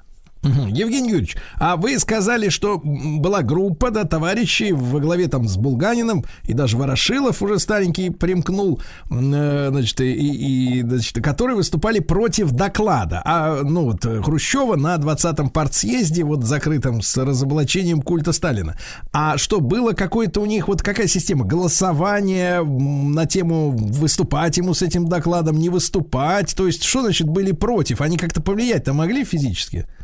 Могли, конечно. Дело в том, что со времен Ленина все основные решения принимались на Политбюро ЦК и исключительно голосованием полноправных членов Политбюро. Я вам в качестве примера просто приведу такой факт. А, По-моему, в феврале 1944 года, а, незадолго до созыва единственного за годы войны пленума ЦК, а, Маленков, Сталин и Жданов написали записку в Политбюро предложением перераспределить властные полномочия от партийных комитетов к местным советам на уровне райкомов, гор- горкомов, крайкомов и обкомов партии. Так что вы думаете, когда эта записка была внесена и началось ее обсуждение, большинство членов Политбюро проголосовали против. И Сталин вынужден был возвращаться к этой теме уже после войны в марте-апреле 46 года. Представлять дело таким образом, что Сталин обладал какой-то диктаторской, единоличной властью, и все стояли по струнке, и никто не мог сказать «нет», это ложное представление людей, которые просто построили в своих головах ложные конструкты, навязанные вот этой вот либерально-горбачевской яковлевской пропагандой времен перестройки.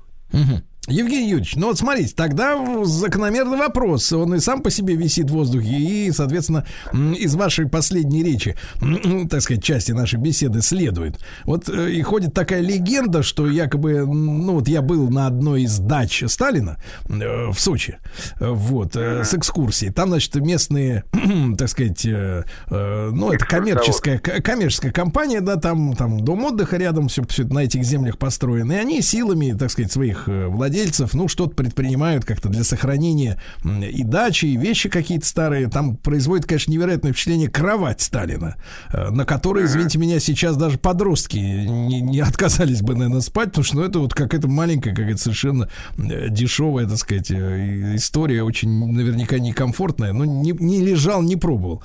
А, так вот, а, и рассказывает историю, что якобы, значит, Сталин подвел однажды сына к э, портрету своему же на стене, показывает ему, говорит, и говорит, ты думаешь, я Сталин или ты Сталин? Нет, он Сталин, ну, понимаешь, на, на портрет.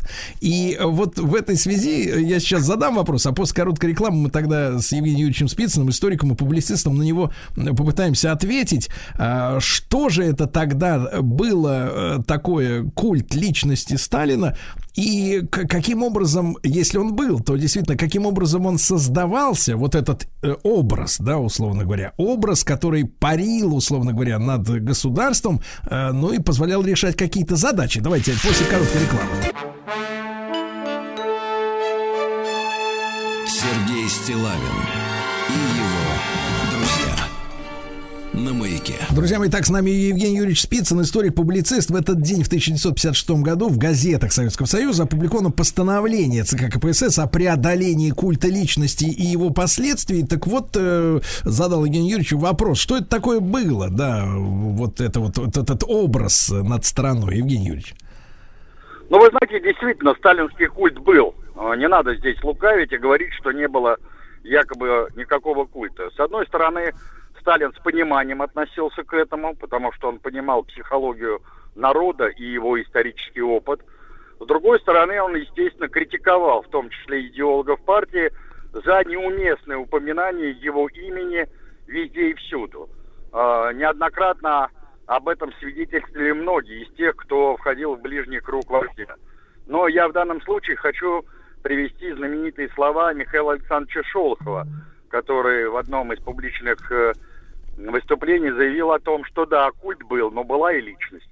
Понимаете, поскольку э, формирование аналогичных культов уже самого Хрущева, а затем Брежнева, э, это уже было, по сути дела, посмешище.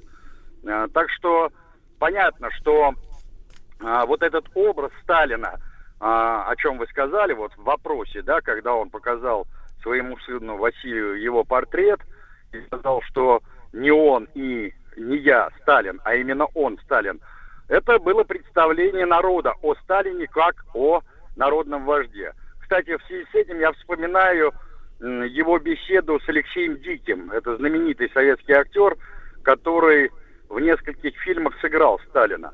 Причем он там абсолютно не э, пытался изобразить сталинский голос с грузинским акцентом. Ему вот очень нравилось это, и он ему и говорил о том, что э, вы совершенно правильно уловили образ Сталина в советском народе. А, на что Дикий ему сказал, да, товарищ Сталин, я играю не вас, а представление нашего народа о вас. Ну, оно и Евгений было, Юрьевич, деле. Евгений Юрьевич, ну вот смотрите, а в перестройку ведь, э, значит, было принято считать, э, не знаю, как до нее, был маловат э, по возрасту, да, ну, поэтому к вам обращаюсь, было при- принято считать, это, например, мне кажется, и до сих пор это как бы является мейнстримом таким э, идеологическим, что, значит, основная характеристика ощущения народа в сталинское время это страх страх, да. Вот ты смотришь, условно говоря, советские фильмы, даже там 30-х годов, там и, и там 40-х, начало 50-х, вот не витает это ощущение в искусстве. Хотя я понимаю, что кино и жизнь это разные вещи. Кино в нормальном состоянии должно показывать, какой должна быть жизнь, а не то, что у нас началось в перестройке, как все плохо и давайте валить отсюда.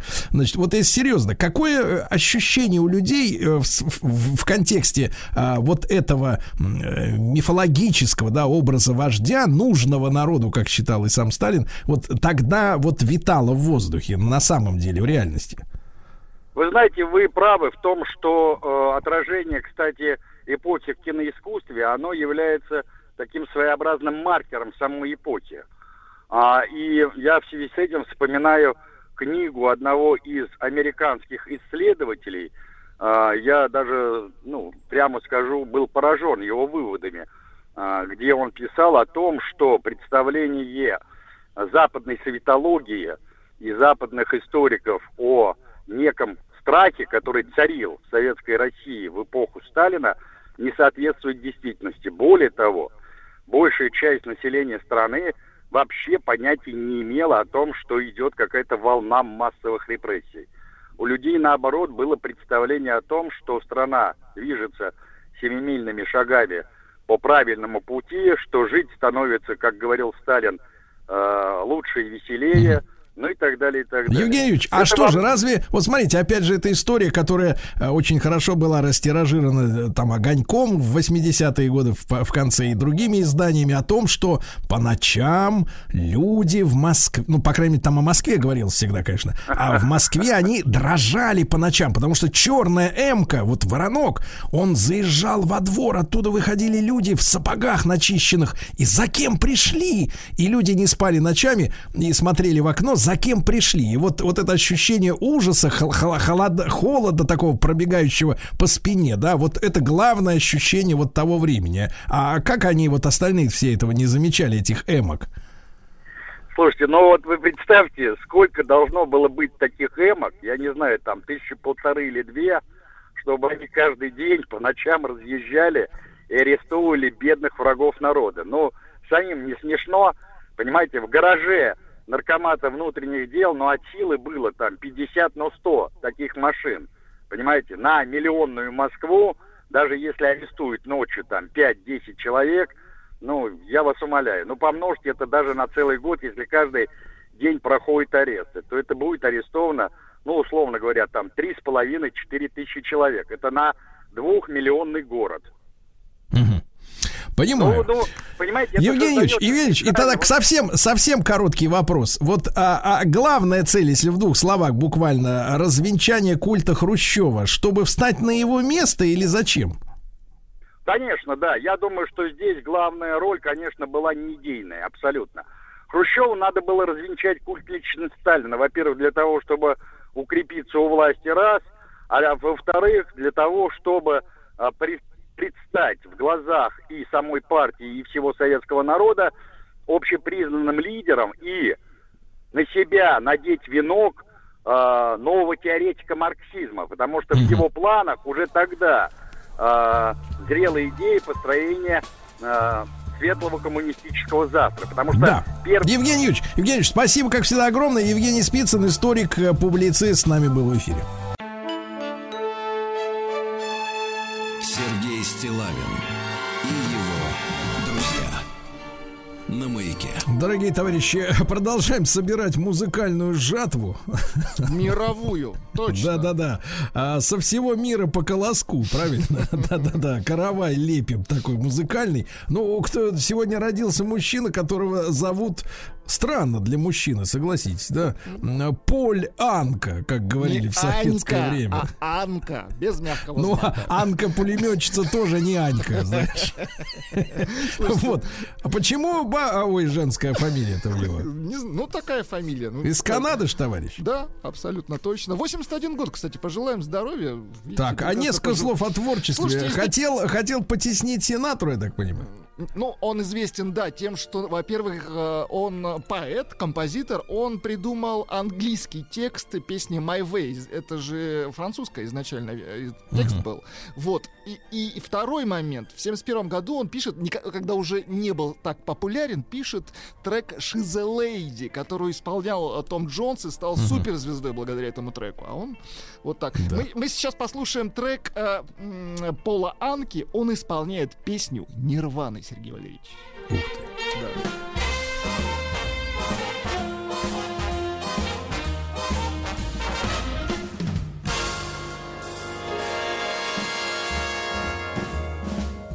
Load up on guns bring your friends. It's fun to lose and to pretend. She's overboard, she's self assured. Oh no, I know a dirty word. Hello, hello, hello, how low? Hello, hello, hello, how low? With the lights out, less dangerous. Here we are now. Entertain us.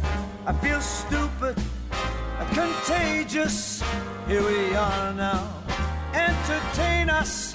I'm a lotto, an albino, a mosquito, my libido. Yeah.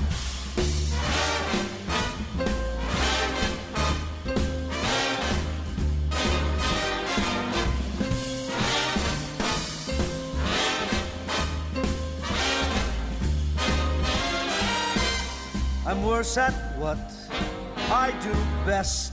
And for this gift, I do feel blessed. And our little group has always been and always will until the end. Hello, hello, hello, how low.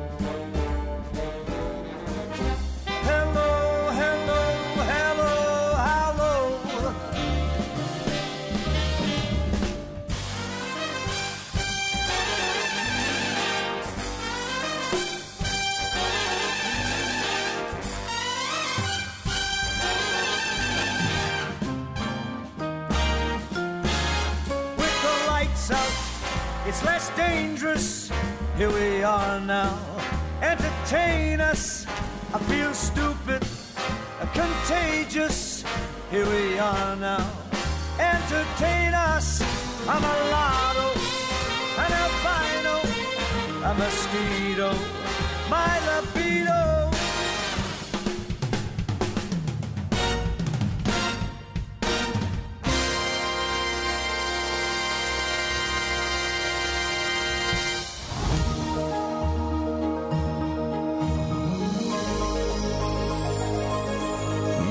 Действия Россия. Дорогие друзья, наш большой проект «Место действия Россия». Да, вы знаете, это наш летний проект. Не забудьте, в 17.00 очередная серия фильма про Кроша сегодня будет. Да, для детей и юношества. А, Вот. Ну, а у нас-то горячая история, друзья мои, потому что в этот день свалился на Землю в 1908 году э, Тунгусский метеорит.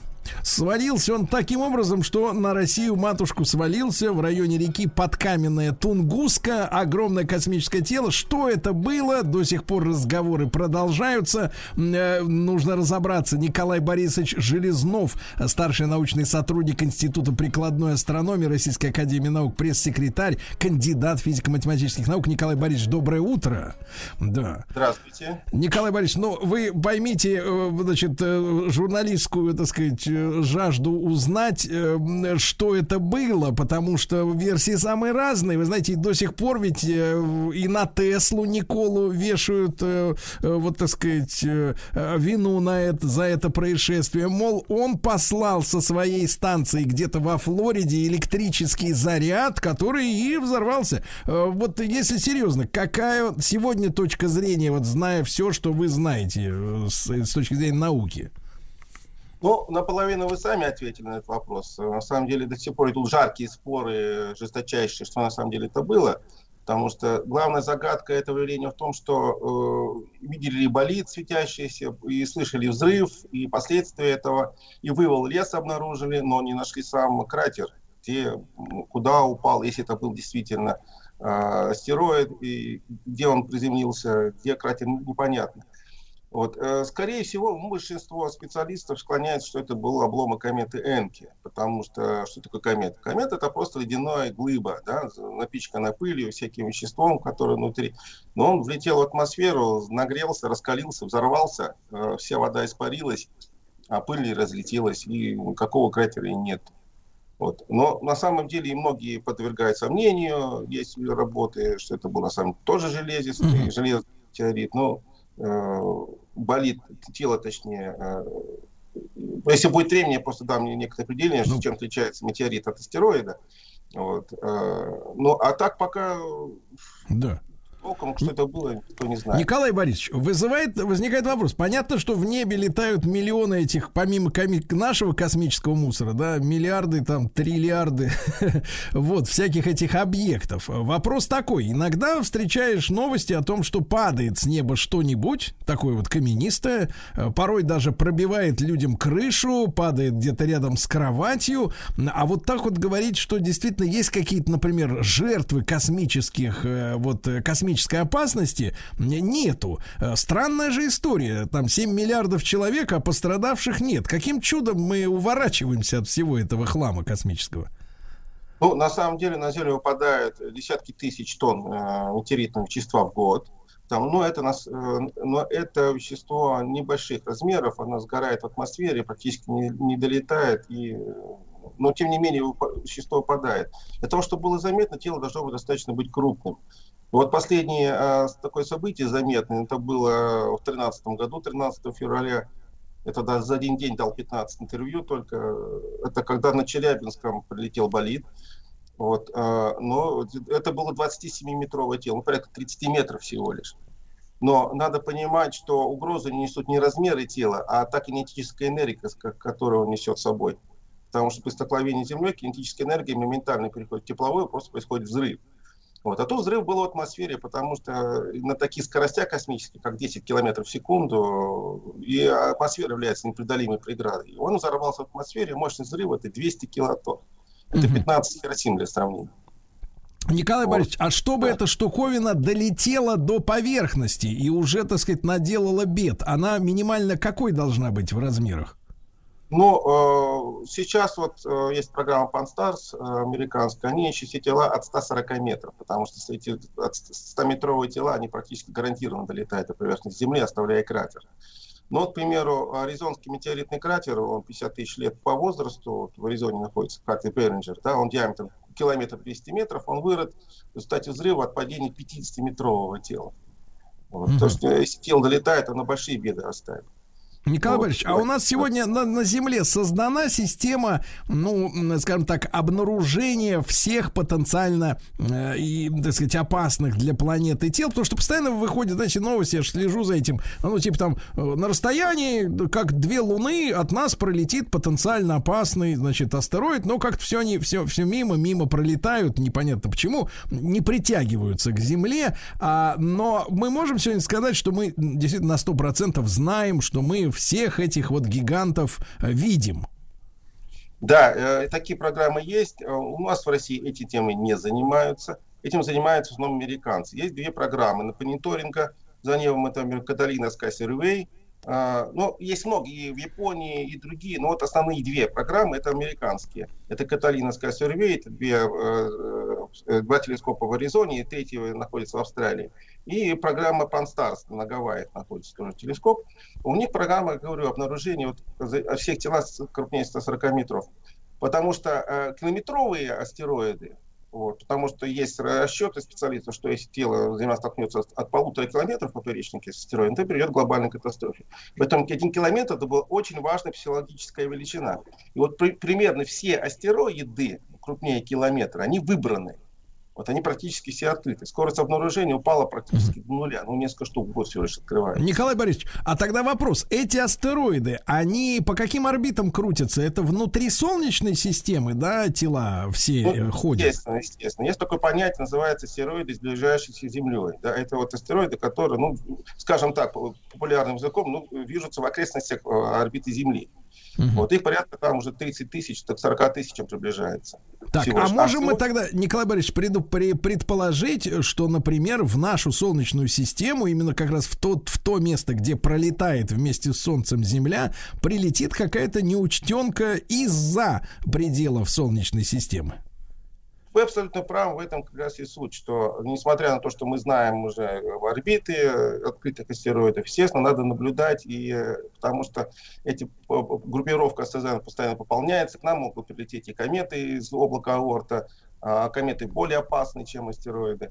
Вот. И, э, конечно, надо наблюдать постоянно, потому что никто не дает гарантии, что вот, э, у нас не будет астероидной опасности, нас никто не, никто не столкнет. Другое дело, что когда это произойдет, мы не знаем.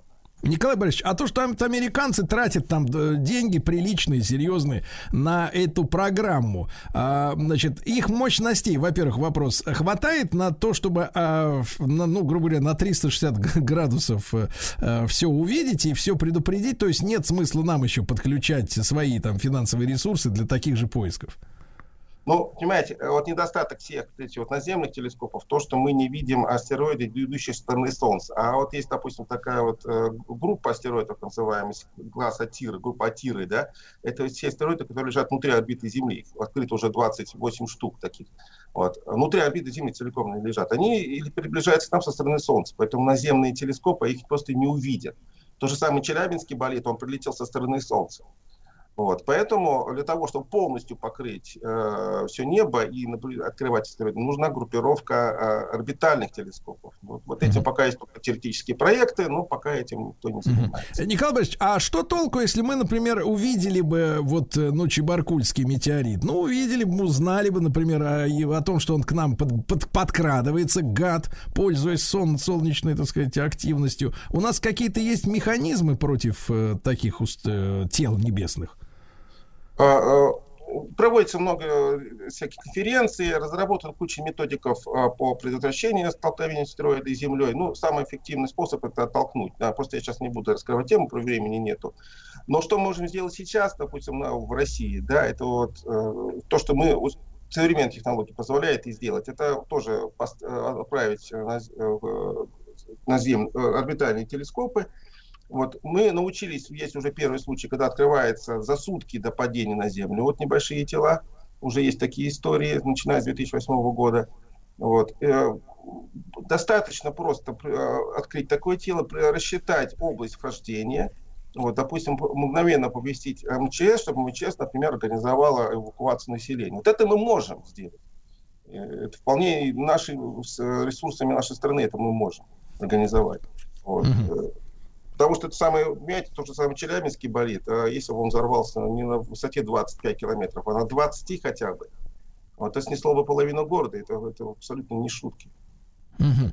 Николай Борисович, а вот э, этой теме в последние там десятилетия посвящено много э, э, фильмов, да, э, кинематографисты время от времени так системно даже, я бы сказал, обращаются. А вы наблюдали вот с научной точки зрения, ну, достоверные работы, которые, ну, действительно вот э, адекватно описывают э, то, что происходит при таком событии, гипотетически, да, А вот, поскольку я знаком с кинематографистами, они, ребят, такие, они фантазийные, а к реальности относятся достаточно пренебрежительно и к науке тоже.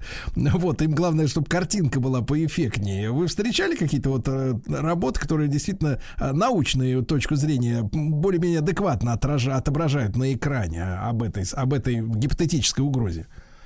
Ну, например, фильм с Брюсом Уиллисом, а кроме улыбки и смеха ничего не вызывает. Там более 200 различных таких вот абсолютно научных ляпов.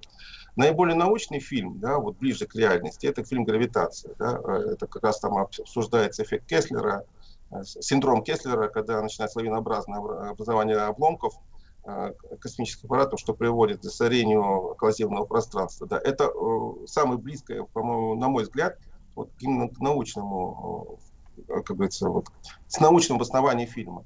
Вот. На втором месте у меня фильм «Гравита», э, этот самый, господи, «Интерсолар», э, да, там с черными дырами. Там тоже ученые все рассчитали, показали, как должна выглядеть черная дыра и Мгм. поведение и черной дыры. Вот. Ну, допустим, я люблю фильм «Марс- «Марсианин» смотреть, да, но там половина абсолютно тоже чушь. Хотя мы тоже любим фильм. Да, да, хороший фильм, где человек пакетом прикрылся. Да вот, а, э, да, э, Николай Борисович, а вот такой вопрос присылают наши слушатели. А, Значит, какие меры предпринимаются в случае серьезной угрозы для населения? Вот, так сказать, вот требование звучит, да, как говорится, от избирателей. Мы можем, в принципе-то, садануть по этой штуковине летящей ракетой, например, с арматом по нему шарахнуть. Понимаете, если мы уже э, тело э, обнаружится, находится уже непосредственно вблизи э, Земли, мы уже ничего не сможем сделать. Максимум только направить какую-нибудь ядерную ракету, если долетит она до нее и взорвать. Но я не знаю, может ли мы этим технологиям. На самом деле э, тела летят очень быстро. э, Если он входит в атмосферу, это буквально 20-30 секунд, и все, мы ничего не можем сделать. Вот. То есть, то есть А, нам поэтому- надо на каком, на каком временном э, лаге застать э, эту штуковину от Земли примерно, хотя чтобы бы, хотя бы на интервале один год. Хотя бы на один год открыть опасное тело входящее, это вполне реально. Так. Вот. И, понимаете, достаточно, достаточно тело не, не, разорв- не взорвать, а просто чуть-чуть отклонить от, от опасной территории. Это самый э, эффективный способ. А есть ли при этом риск, наоборот, его как бы наоборот изменить и еще хуже сделать угол вхождения в атмосферу? Но если мы обнаружим на достаточно далеком расстоянии, можно в любую сторону его сбить, э, и он просто, просто прилетит мимо Земли. Вот. Э, Если его там развалить на части, там обломки, то есть получается непредсказуемые траектории, куда они полетят, одному богу известно, это, это очень сложно рассчитать, может даже еще даже хуже сделать. Так, так, так. А наши сегодняшние ракеты, да, я даже не беру военные, но, например, гражданские, хотя у нас это, в принципе, одно и то же, они на какое расстояние способны, со- собственно говоря, от Земли э, вылететь, чтобы перехватить вот эту заразу? Потому что, я же так понимаю, ну да, на орбиту мы спутники выводим, но вот, например, даже полететь к Луне, э, что не так далеко, наверное, да, в космических масштабах, нас, это, так сказать, у нас уже э, такой рядовой э, техники нет. Э, Ну, то есть это эксклюзивные, как бы, э, такие установки, да, это, это не, не, необычное средство. Ну, наши военные ракеты вряд ли полетят, потому что, чтобы выйти на орбиту вокруг Земли, нужно разогнаться до первой космической скорости, до 8 километров в секунду. Вот. Но это но могут только, э, вот, ну, допустим, с Плесецка вылететь э, ракета или с Байконура и так далее. Поэтому надо э, думать, как вот от... э, То есть, по большому счету, правильно ли я понимаю, что по идее хорошо бы держать на орбите базу, э, значит, вот э, стартовую, условно говоря, площадку для того, чтобы уже не тратя топливо на вылет э, на орбиту, оттуда запулить, так сказать, уже по этому астероиду с орбитой, условно говоря, Земли, а еще лучше с Луны. Ну, это уже технические частности, э, там вариантов может быть очень много. Одно скажу, что в принципе современные технологии позволяют создать систему э, защиты от астероидов, но это требует огромных ресурсов и огромной политической воли э, как всего мира. Ну, знаете, что в нашей сейчас ситуации военной, что практически военной, что это вряд ли можно Трудно договориться с ними, со всеми, да. Ну, дай бог, в течение ближайшего времени ничего не обнаружим на горизонте. Э, Николай Борисович Железнов, э, старший научный сотрудник Института прикладной астрономии Российской Академии Наук, пресс-секретарь, кандидат физико-математических наук. Сегодня Международный день астероида. Э, Ну и об упомянутом Чебаркульском метеорите мы поговорим после новостей.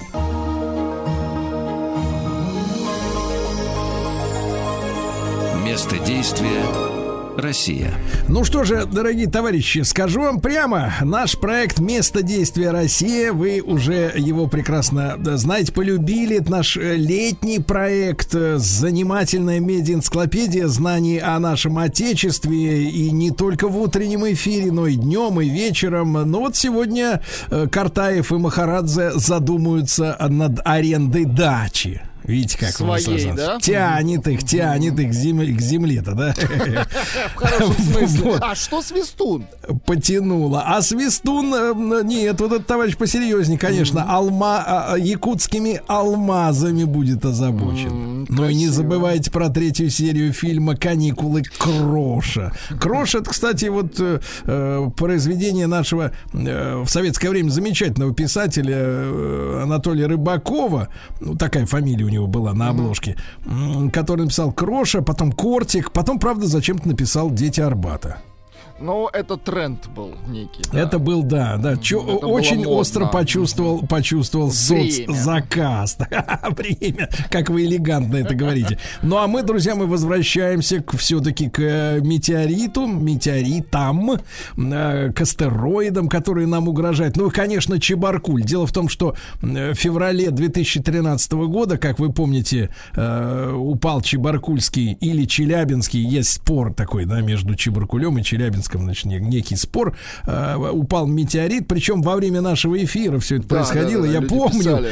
Э, это происходило почти 10 лет назад, 9 лет назад. Мы вот работаем в эфире, вдруг пошли сообщения на наш портал о том, что вот над Челябинском ракета какая-то взорвалась. Честно говоря, одно сообщение, другое сообщение, мы так думаем, какой-то вброс. Потом их стало десятки уже этих нов- сообщений. Я понял, что что-то произошло. Ну, в общем, как бы я был соучастником медийным этого э, всего процесса. А с нами сегодня э, Татьяна Константиновна Лильбок, э, начальник управления культуры администрации Чебаркульского городского округа. Татьяна Константиновна, добрый день, доброе утро. Да. Добрый день. Да-да-да. А вместе с с Татьяной Константиновной и Татьяна Федоровна Пономарева, директор муниципального учреждения культуры Чебаркульского городского округа, выставочный зал «Колорит». Татьяна Федоровна, доброе утро. Да, добрый день. Да, товарищи дорогие, ну, э, я так понимаю, что после падения метеорита м, уже, значит, э, потянулись э, специалисты, э, военные потянулись. Этой темы мы касаться не будем, это, так сказать, э, так и надо. Э, Прошли две научные конференции, да, и вот была создана экспедиция по поднятию метеорита, появились первые туристы. Э, Как вы, товарищи, вот э, э, как наблюдаете, туристический поток, э, связанный с э, метеоритом, ослабевает или внимание публики усиливается? Ну, надо сказать, что туристический поток не ослабевает. Э, Туристы, ну, конечно, подуспокоились. Первое время был большой ажиотаж, а сейчас уже так спокойненько, но все равно люди едут. Им интересно посмотреть это место, куда грохнулся наш вот метеорит Чебаркульский. Мы, конечно, чебаркульцы, все его зовем Чебаркульским и немножко обижаемся, что у нас его забрали в Челябинск. Вас прекрасно понимаю, да-да-да. Да, Татьяна Федоровна, а, соответственно, э, поскольку вы э, э, директор выставочного зала, да, э, что у вас про проходит, э, посвященное как раз Чебаркульскому метеориту, происходит? Вы знаете, у нас проходила фотовыставка вот по- после того, как э, э, это все случилось. Где-то у нас в течение трех месяцев организовалась такая вот такое количество фотографий, э, видео. В общем-то, это самый такой популярный метеорит, как уже известно во всем мире, что вот он больше всех попал э, на видеосъемку, на фото. И у нас в выставочном зале проходила выставка, посвященная ему. Плюс еще мы там выставляли сувенирную продукцию тоже с метеоритом, э, с различными, значит, там кружки, монетки, в общем, все вот это вот мы э, проводили конкурсы, и у нас они как бы проводятся еще периодически на э, вот создание сувенира такого, посвященного метеориту. И Товарищ, у нас вот проходила- да-да-да. проходила такая выставка.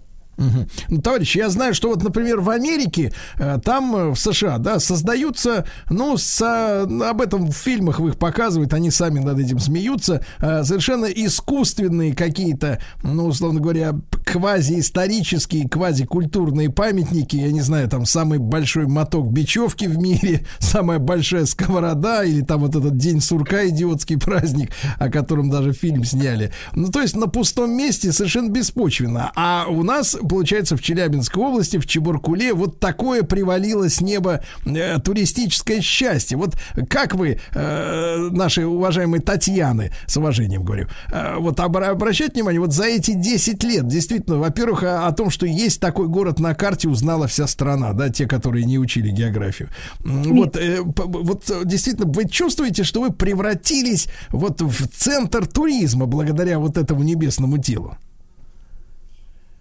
Да, у нас есть такие и основания, и все, и мы на месте падения метеорита на береговой части установили стелу.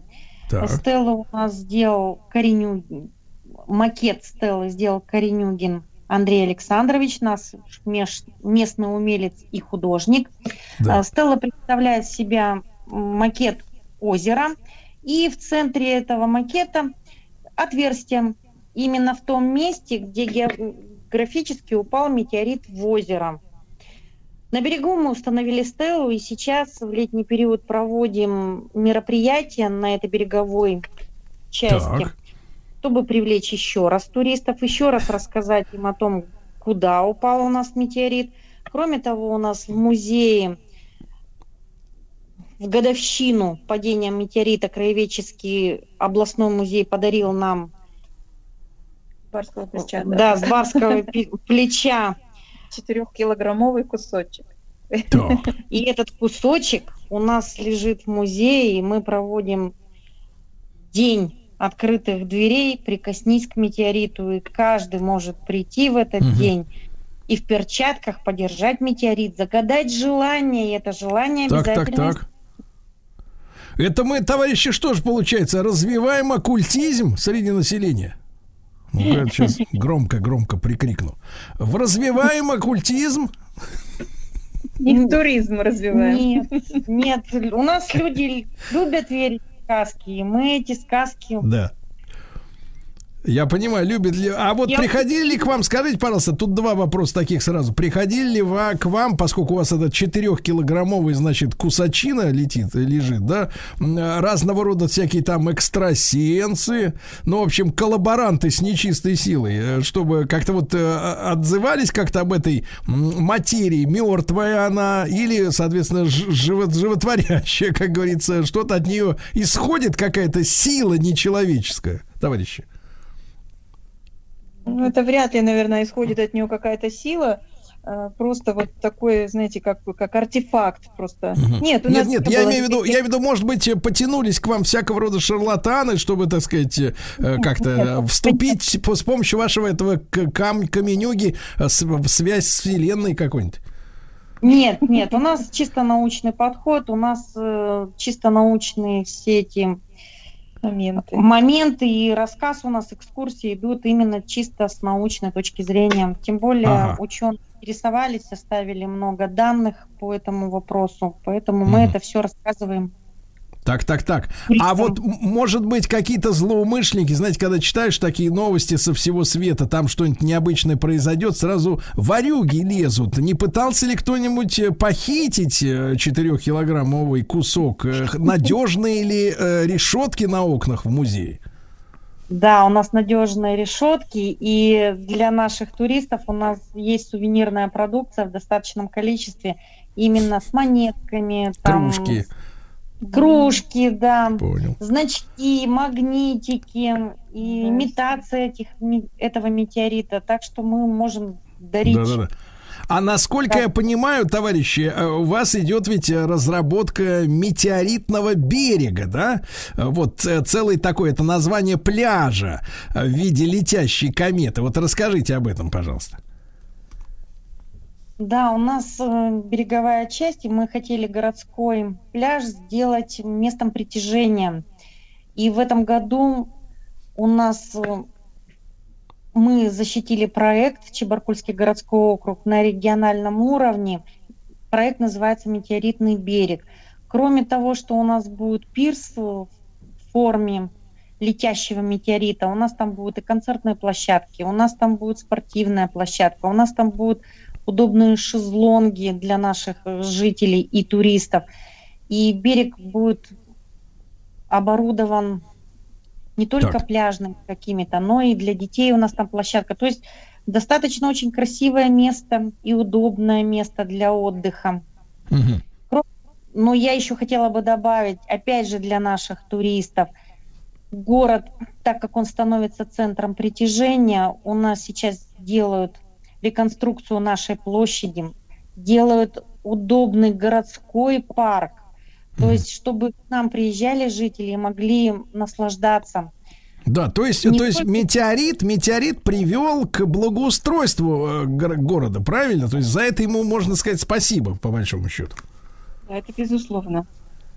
Да. Но и Э, мы, мы планируем в продолжении не останавливаться для этого, на этом, но и продолжить различные фестивали, как зимний фестиваль в честь, так скажем, этого события, так и летний фестиваль, чтобы люди могли увидеть. У нас э, на озере стоит буй, вместе, место падения Да. обозначает. И поэтому с берега можно хорошо рассмотреть из Да-да-да. бинокля. Это прекрасная, прекрасная история. Э, Товарищи, э, значит, и вопрос-то такой еще. Э, Когда вот все это случилось, ведь я помню, начали эту каменюгу на дне озера искать. А какая глубина максимальное озеро? Напомните, пожалуйста. Ну, у нас считалось, что максимальная глубина 15 метров, а в связи с падением метеорита, вот по итогам исследований всех вот этих вот Так, так, научных конференций, оказалось, что у нас еще дно-то глубже, что до 19 метров, там вот иловые отложения, они просто как бы, видимо, аппаратура не могла до- достать именно до дна. Вы А представляете, дорогие товарищи, я к аудитории обращаюсь, даже дно углубил. Представляете?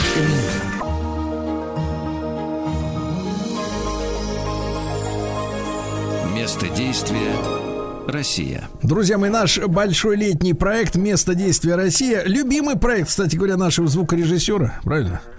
Вот, Владислава Александровича, э, путеводитель по исторической современной России, занимательная медиа-энциклопедия знаний об Отечестве. И, друзья мои, обратите внимание на то, что не только в утреннем эфире, э, в эфире всех моих коллег весь день. э, Ну вот, например, у физиков и лириков сегодня речь пойдет о замечательном заповеднике Красноярские столбы. В 25 году, в 1925 году он был основан. Заповедник на берегу прекрасной реки Енисей. Довелось там побывать, э, когда на улице было градус, наверное, минус 35. Ужас какой-то. Зато красиво. Ужас, очень красиво, значит, э, до сих пор вспоминаю чудесное знакомство с местными егерями, вот, которые нас на УАЗике э, со съемочной группой, спасибо им огромное, отвезли, значит, посмотреть красоту. Ребята рассказали, что пьют они, в принципе, два раза в год.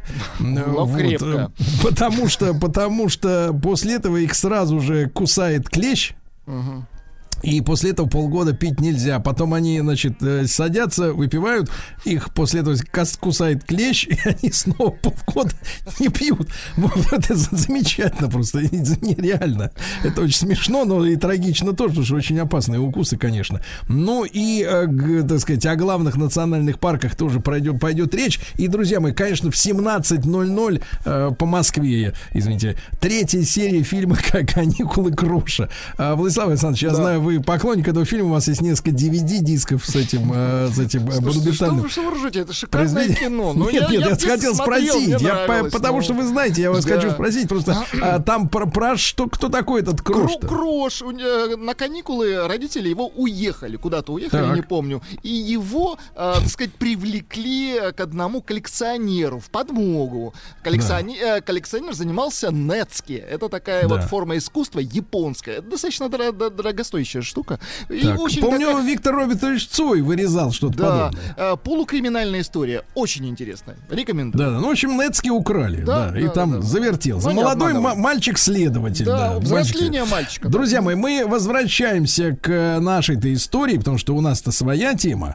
А, Чебаркуль, да, это прек- Я бывал там, мы тоже приезжали со съемочной группой. С нами Татьяна Константиновна Лильбок, э, начальник управления культуры администрации Чебаркульского городского округа, и Татьяна Федоровна Пономарева, директор муниципального учреждения культуры Чебаркульского городского округа, выставочный зал э, «Колорит». Но мы уже поняли, что э, упавший в 2013 году, в феврале 2013 года метеорит перепахал город э, в хорошем смысле этого слова. То есть на- начались вот сейчас ремонтные работы, благоустройство, парки, стеллы выставляются. А, Но, конечно, не хотелось бы, чтобы был перекос. Вот, ну, то есть, ну, не один же метеорит связан с Чебуркулем. Э, Татьяна Константиновна, вот э, вы как начальник управления культуры, да, расскажите, а вот в, отно- в плане искусства, чем еще славен ваш город, чтобы туристы, помимо вот посещения будущего пляжа, э, стеллы вот уже работающие, да, купаний там и кружек с магнитами,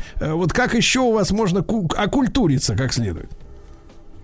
А вот рядышком, там, где у нас стоит стелла метеорита, падения, там же мы поставили крепость, то есть макет крепости Чебаркульской, которая была основана в 800... 1736 году. 1736 году. Ага. И этот э, макет как раз напоминает о начале и истории нашего города. Поэтому мы рассказываем помимо метеорита еще об истории нашего города. И наши жители несут разные вещи, которые сохранились у них э, от бабушек, дедушек, прабабушек. Кроме того, у нас э, сохранился дом, которому 200 лет, то есть это практически начало строительства нашей крепости. И этот дом мы уже целиком разобрали и привезли как раз к этой крепости. И там тоже выставили э, утварь старинную, так, чтобы Да. можно было и посмотреть. Да. А, а, Татьяна Федоровна, а вот э, слушайте, а почему в 1736 был основан Чебаркуль? То есть вот э, стратегически, как говорится, географически, почему эта точка была важна именно для крепостного строительства? Что благодаря этой крепости контролировали тогда? Ну, эта крепость была поставлена одной из первых в ряду крепостей сторону Оренбурга. Тогда только за- за- заложен был город Оренбург, и было необходимо снабжать его а, провизией, оружием и так далее.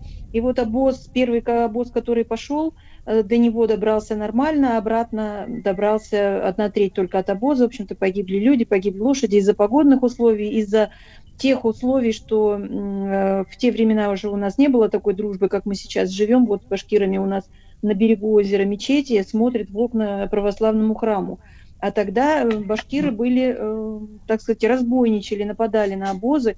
И поэтому э, Татищевым был принят такой вот указ о том, что поставить ряд крепостей от Верхнего Уральского, Яицкого вот места этого до Оренбурга на расстоянии дня пути.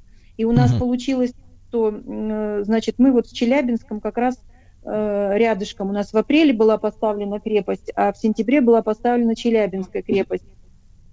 И тоже ряд крепостей. Вот таким образом дорога, чтобы обоз, когда шел в Оренбург, а, он мог э, день идти, а на ночь оста- останавливаться в крепости. В этой крепости находился гарнизон казачий, который охранял дорогу до следующей крепости, охранял этот обоз. То есть, чтобы безопасно снабжать э, Оренбург вот, э, про- провизией и оружием. Собственно говоря, так развивались вот в те времена наши рубежи нашей Родины. А для Да, этого вот товарищи, и- ну я насколько понимаю, ведь м, этот сам метеорит не единственное яркое событие в такой в многовековой, получается, истории города, правильно? И есть смысл и посетить и музей, правильно? Городской. Конечно, конечно. У нас есть замечательный краеведческий музей. У нас наш город, он э, родился вот как крепость, собственно говоря, здесь у нас город воин, мы его пози- позиционируем как город воин, город труженик и город курорт. Потому что город воин это вот э, как гар- Да. гарнизон первой крепости Да-да-да. образовался. А Сейчас- про курорт пару слов буквально. Про курорт. Ага, Про курорт. э, сейчас чуть-чуть давайте, буквально Не секунды. очень много времени, дорогие друзья. Ну, я считаю, что наши слушатели, да, должны сами обязательно, особенно сегодня в день, по, так сказать, в день э, чествования астероидов и астероидной опасности, самостоятельно, я думаю, да, залезть куда надо в интернете и посмотреть, Да, э, какие есть в, в Чебаркуле курорты, а я уверен, там они есть. Друзья мои, ну и, э, так сказать, э, спасибо вам большое за внимание. И помните, астероидная опасность существует. Это самое главное.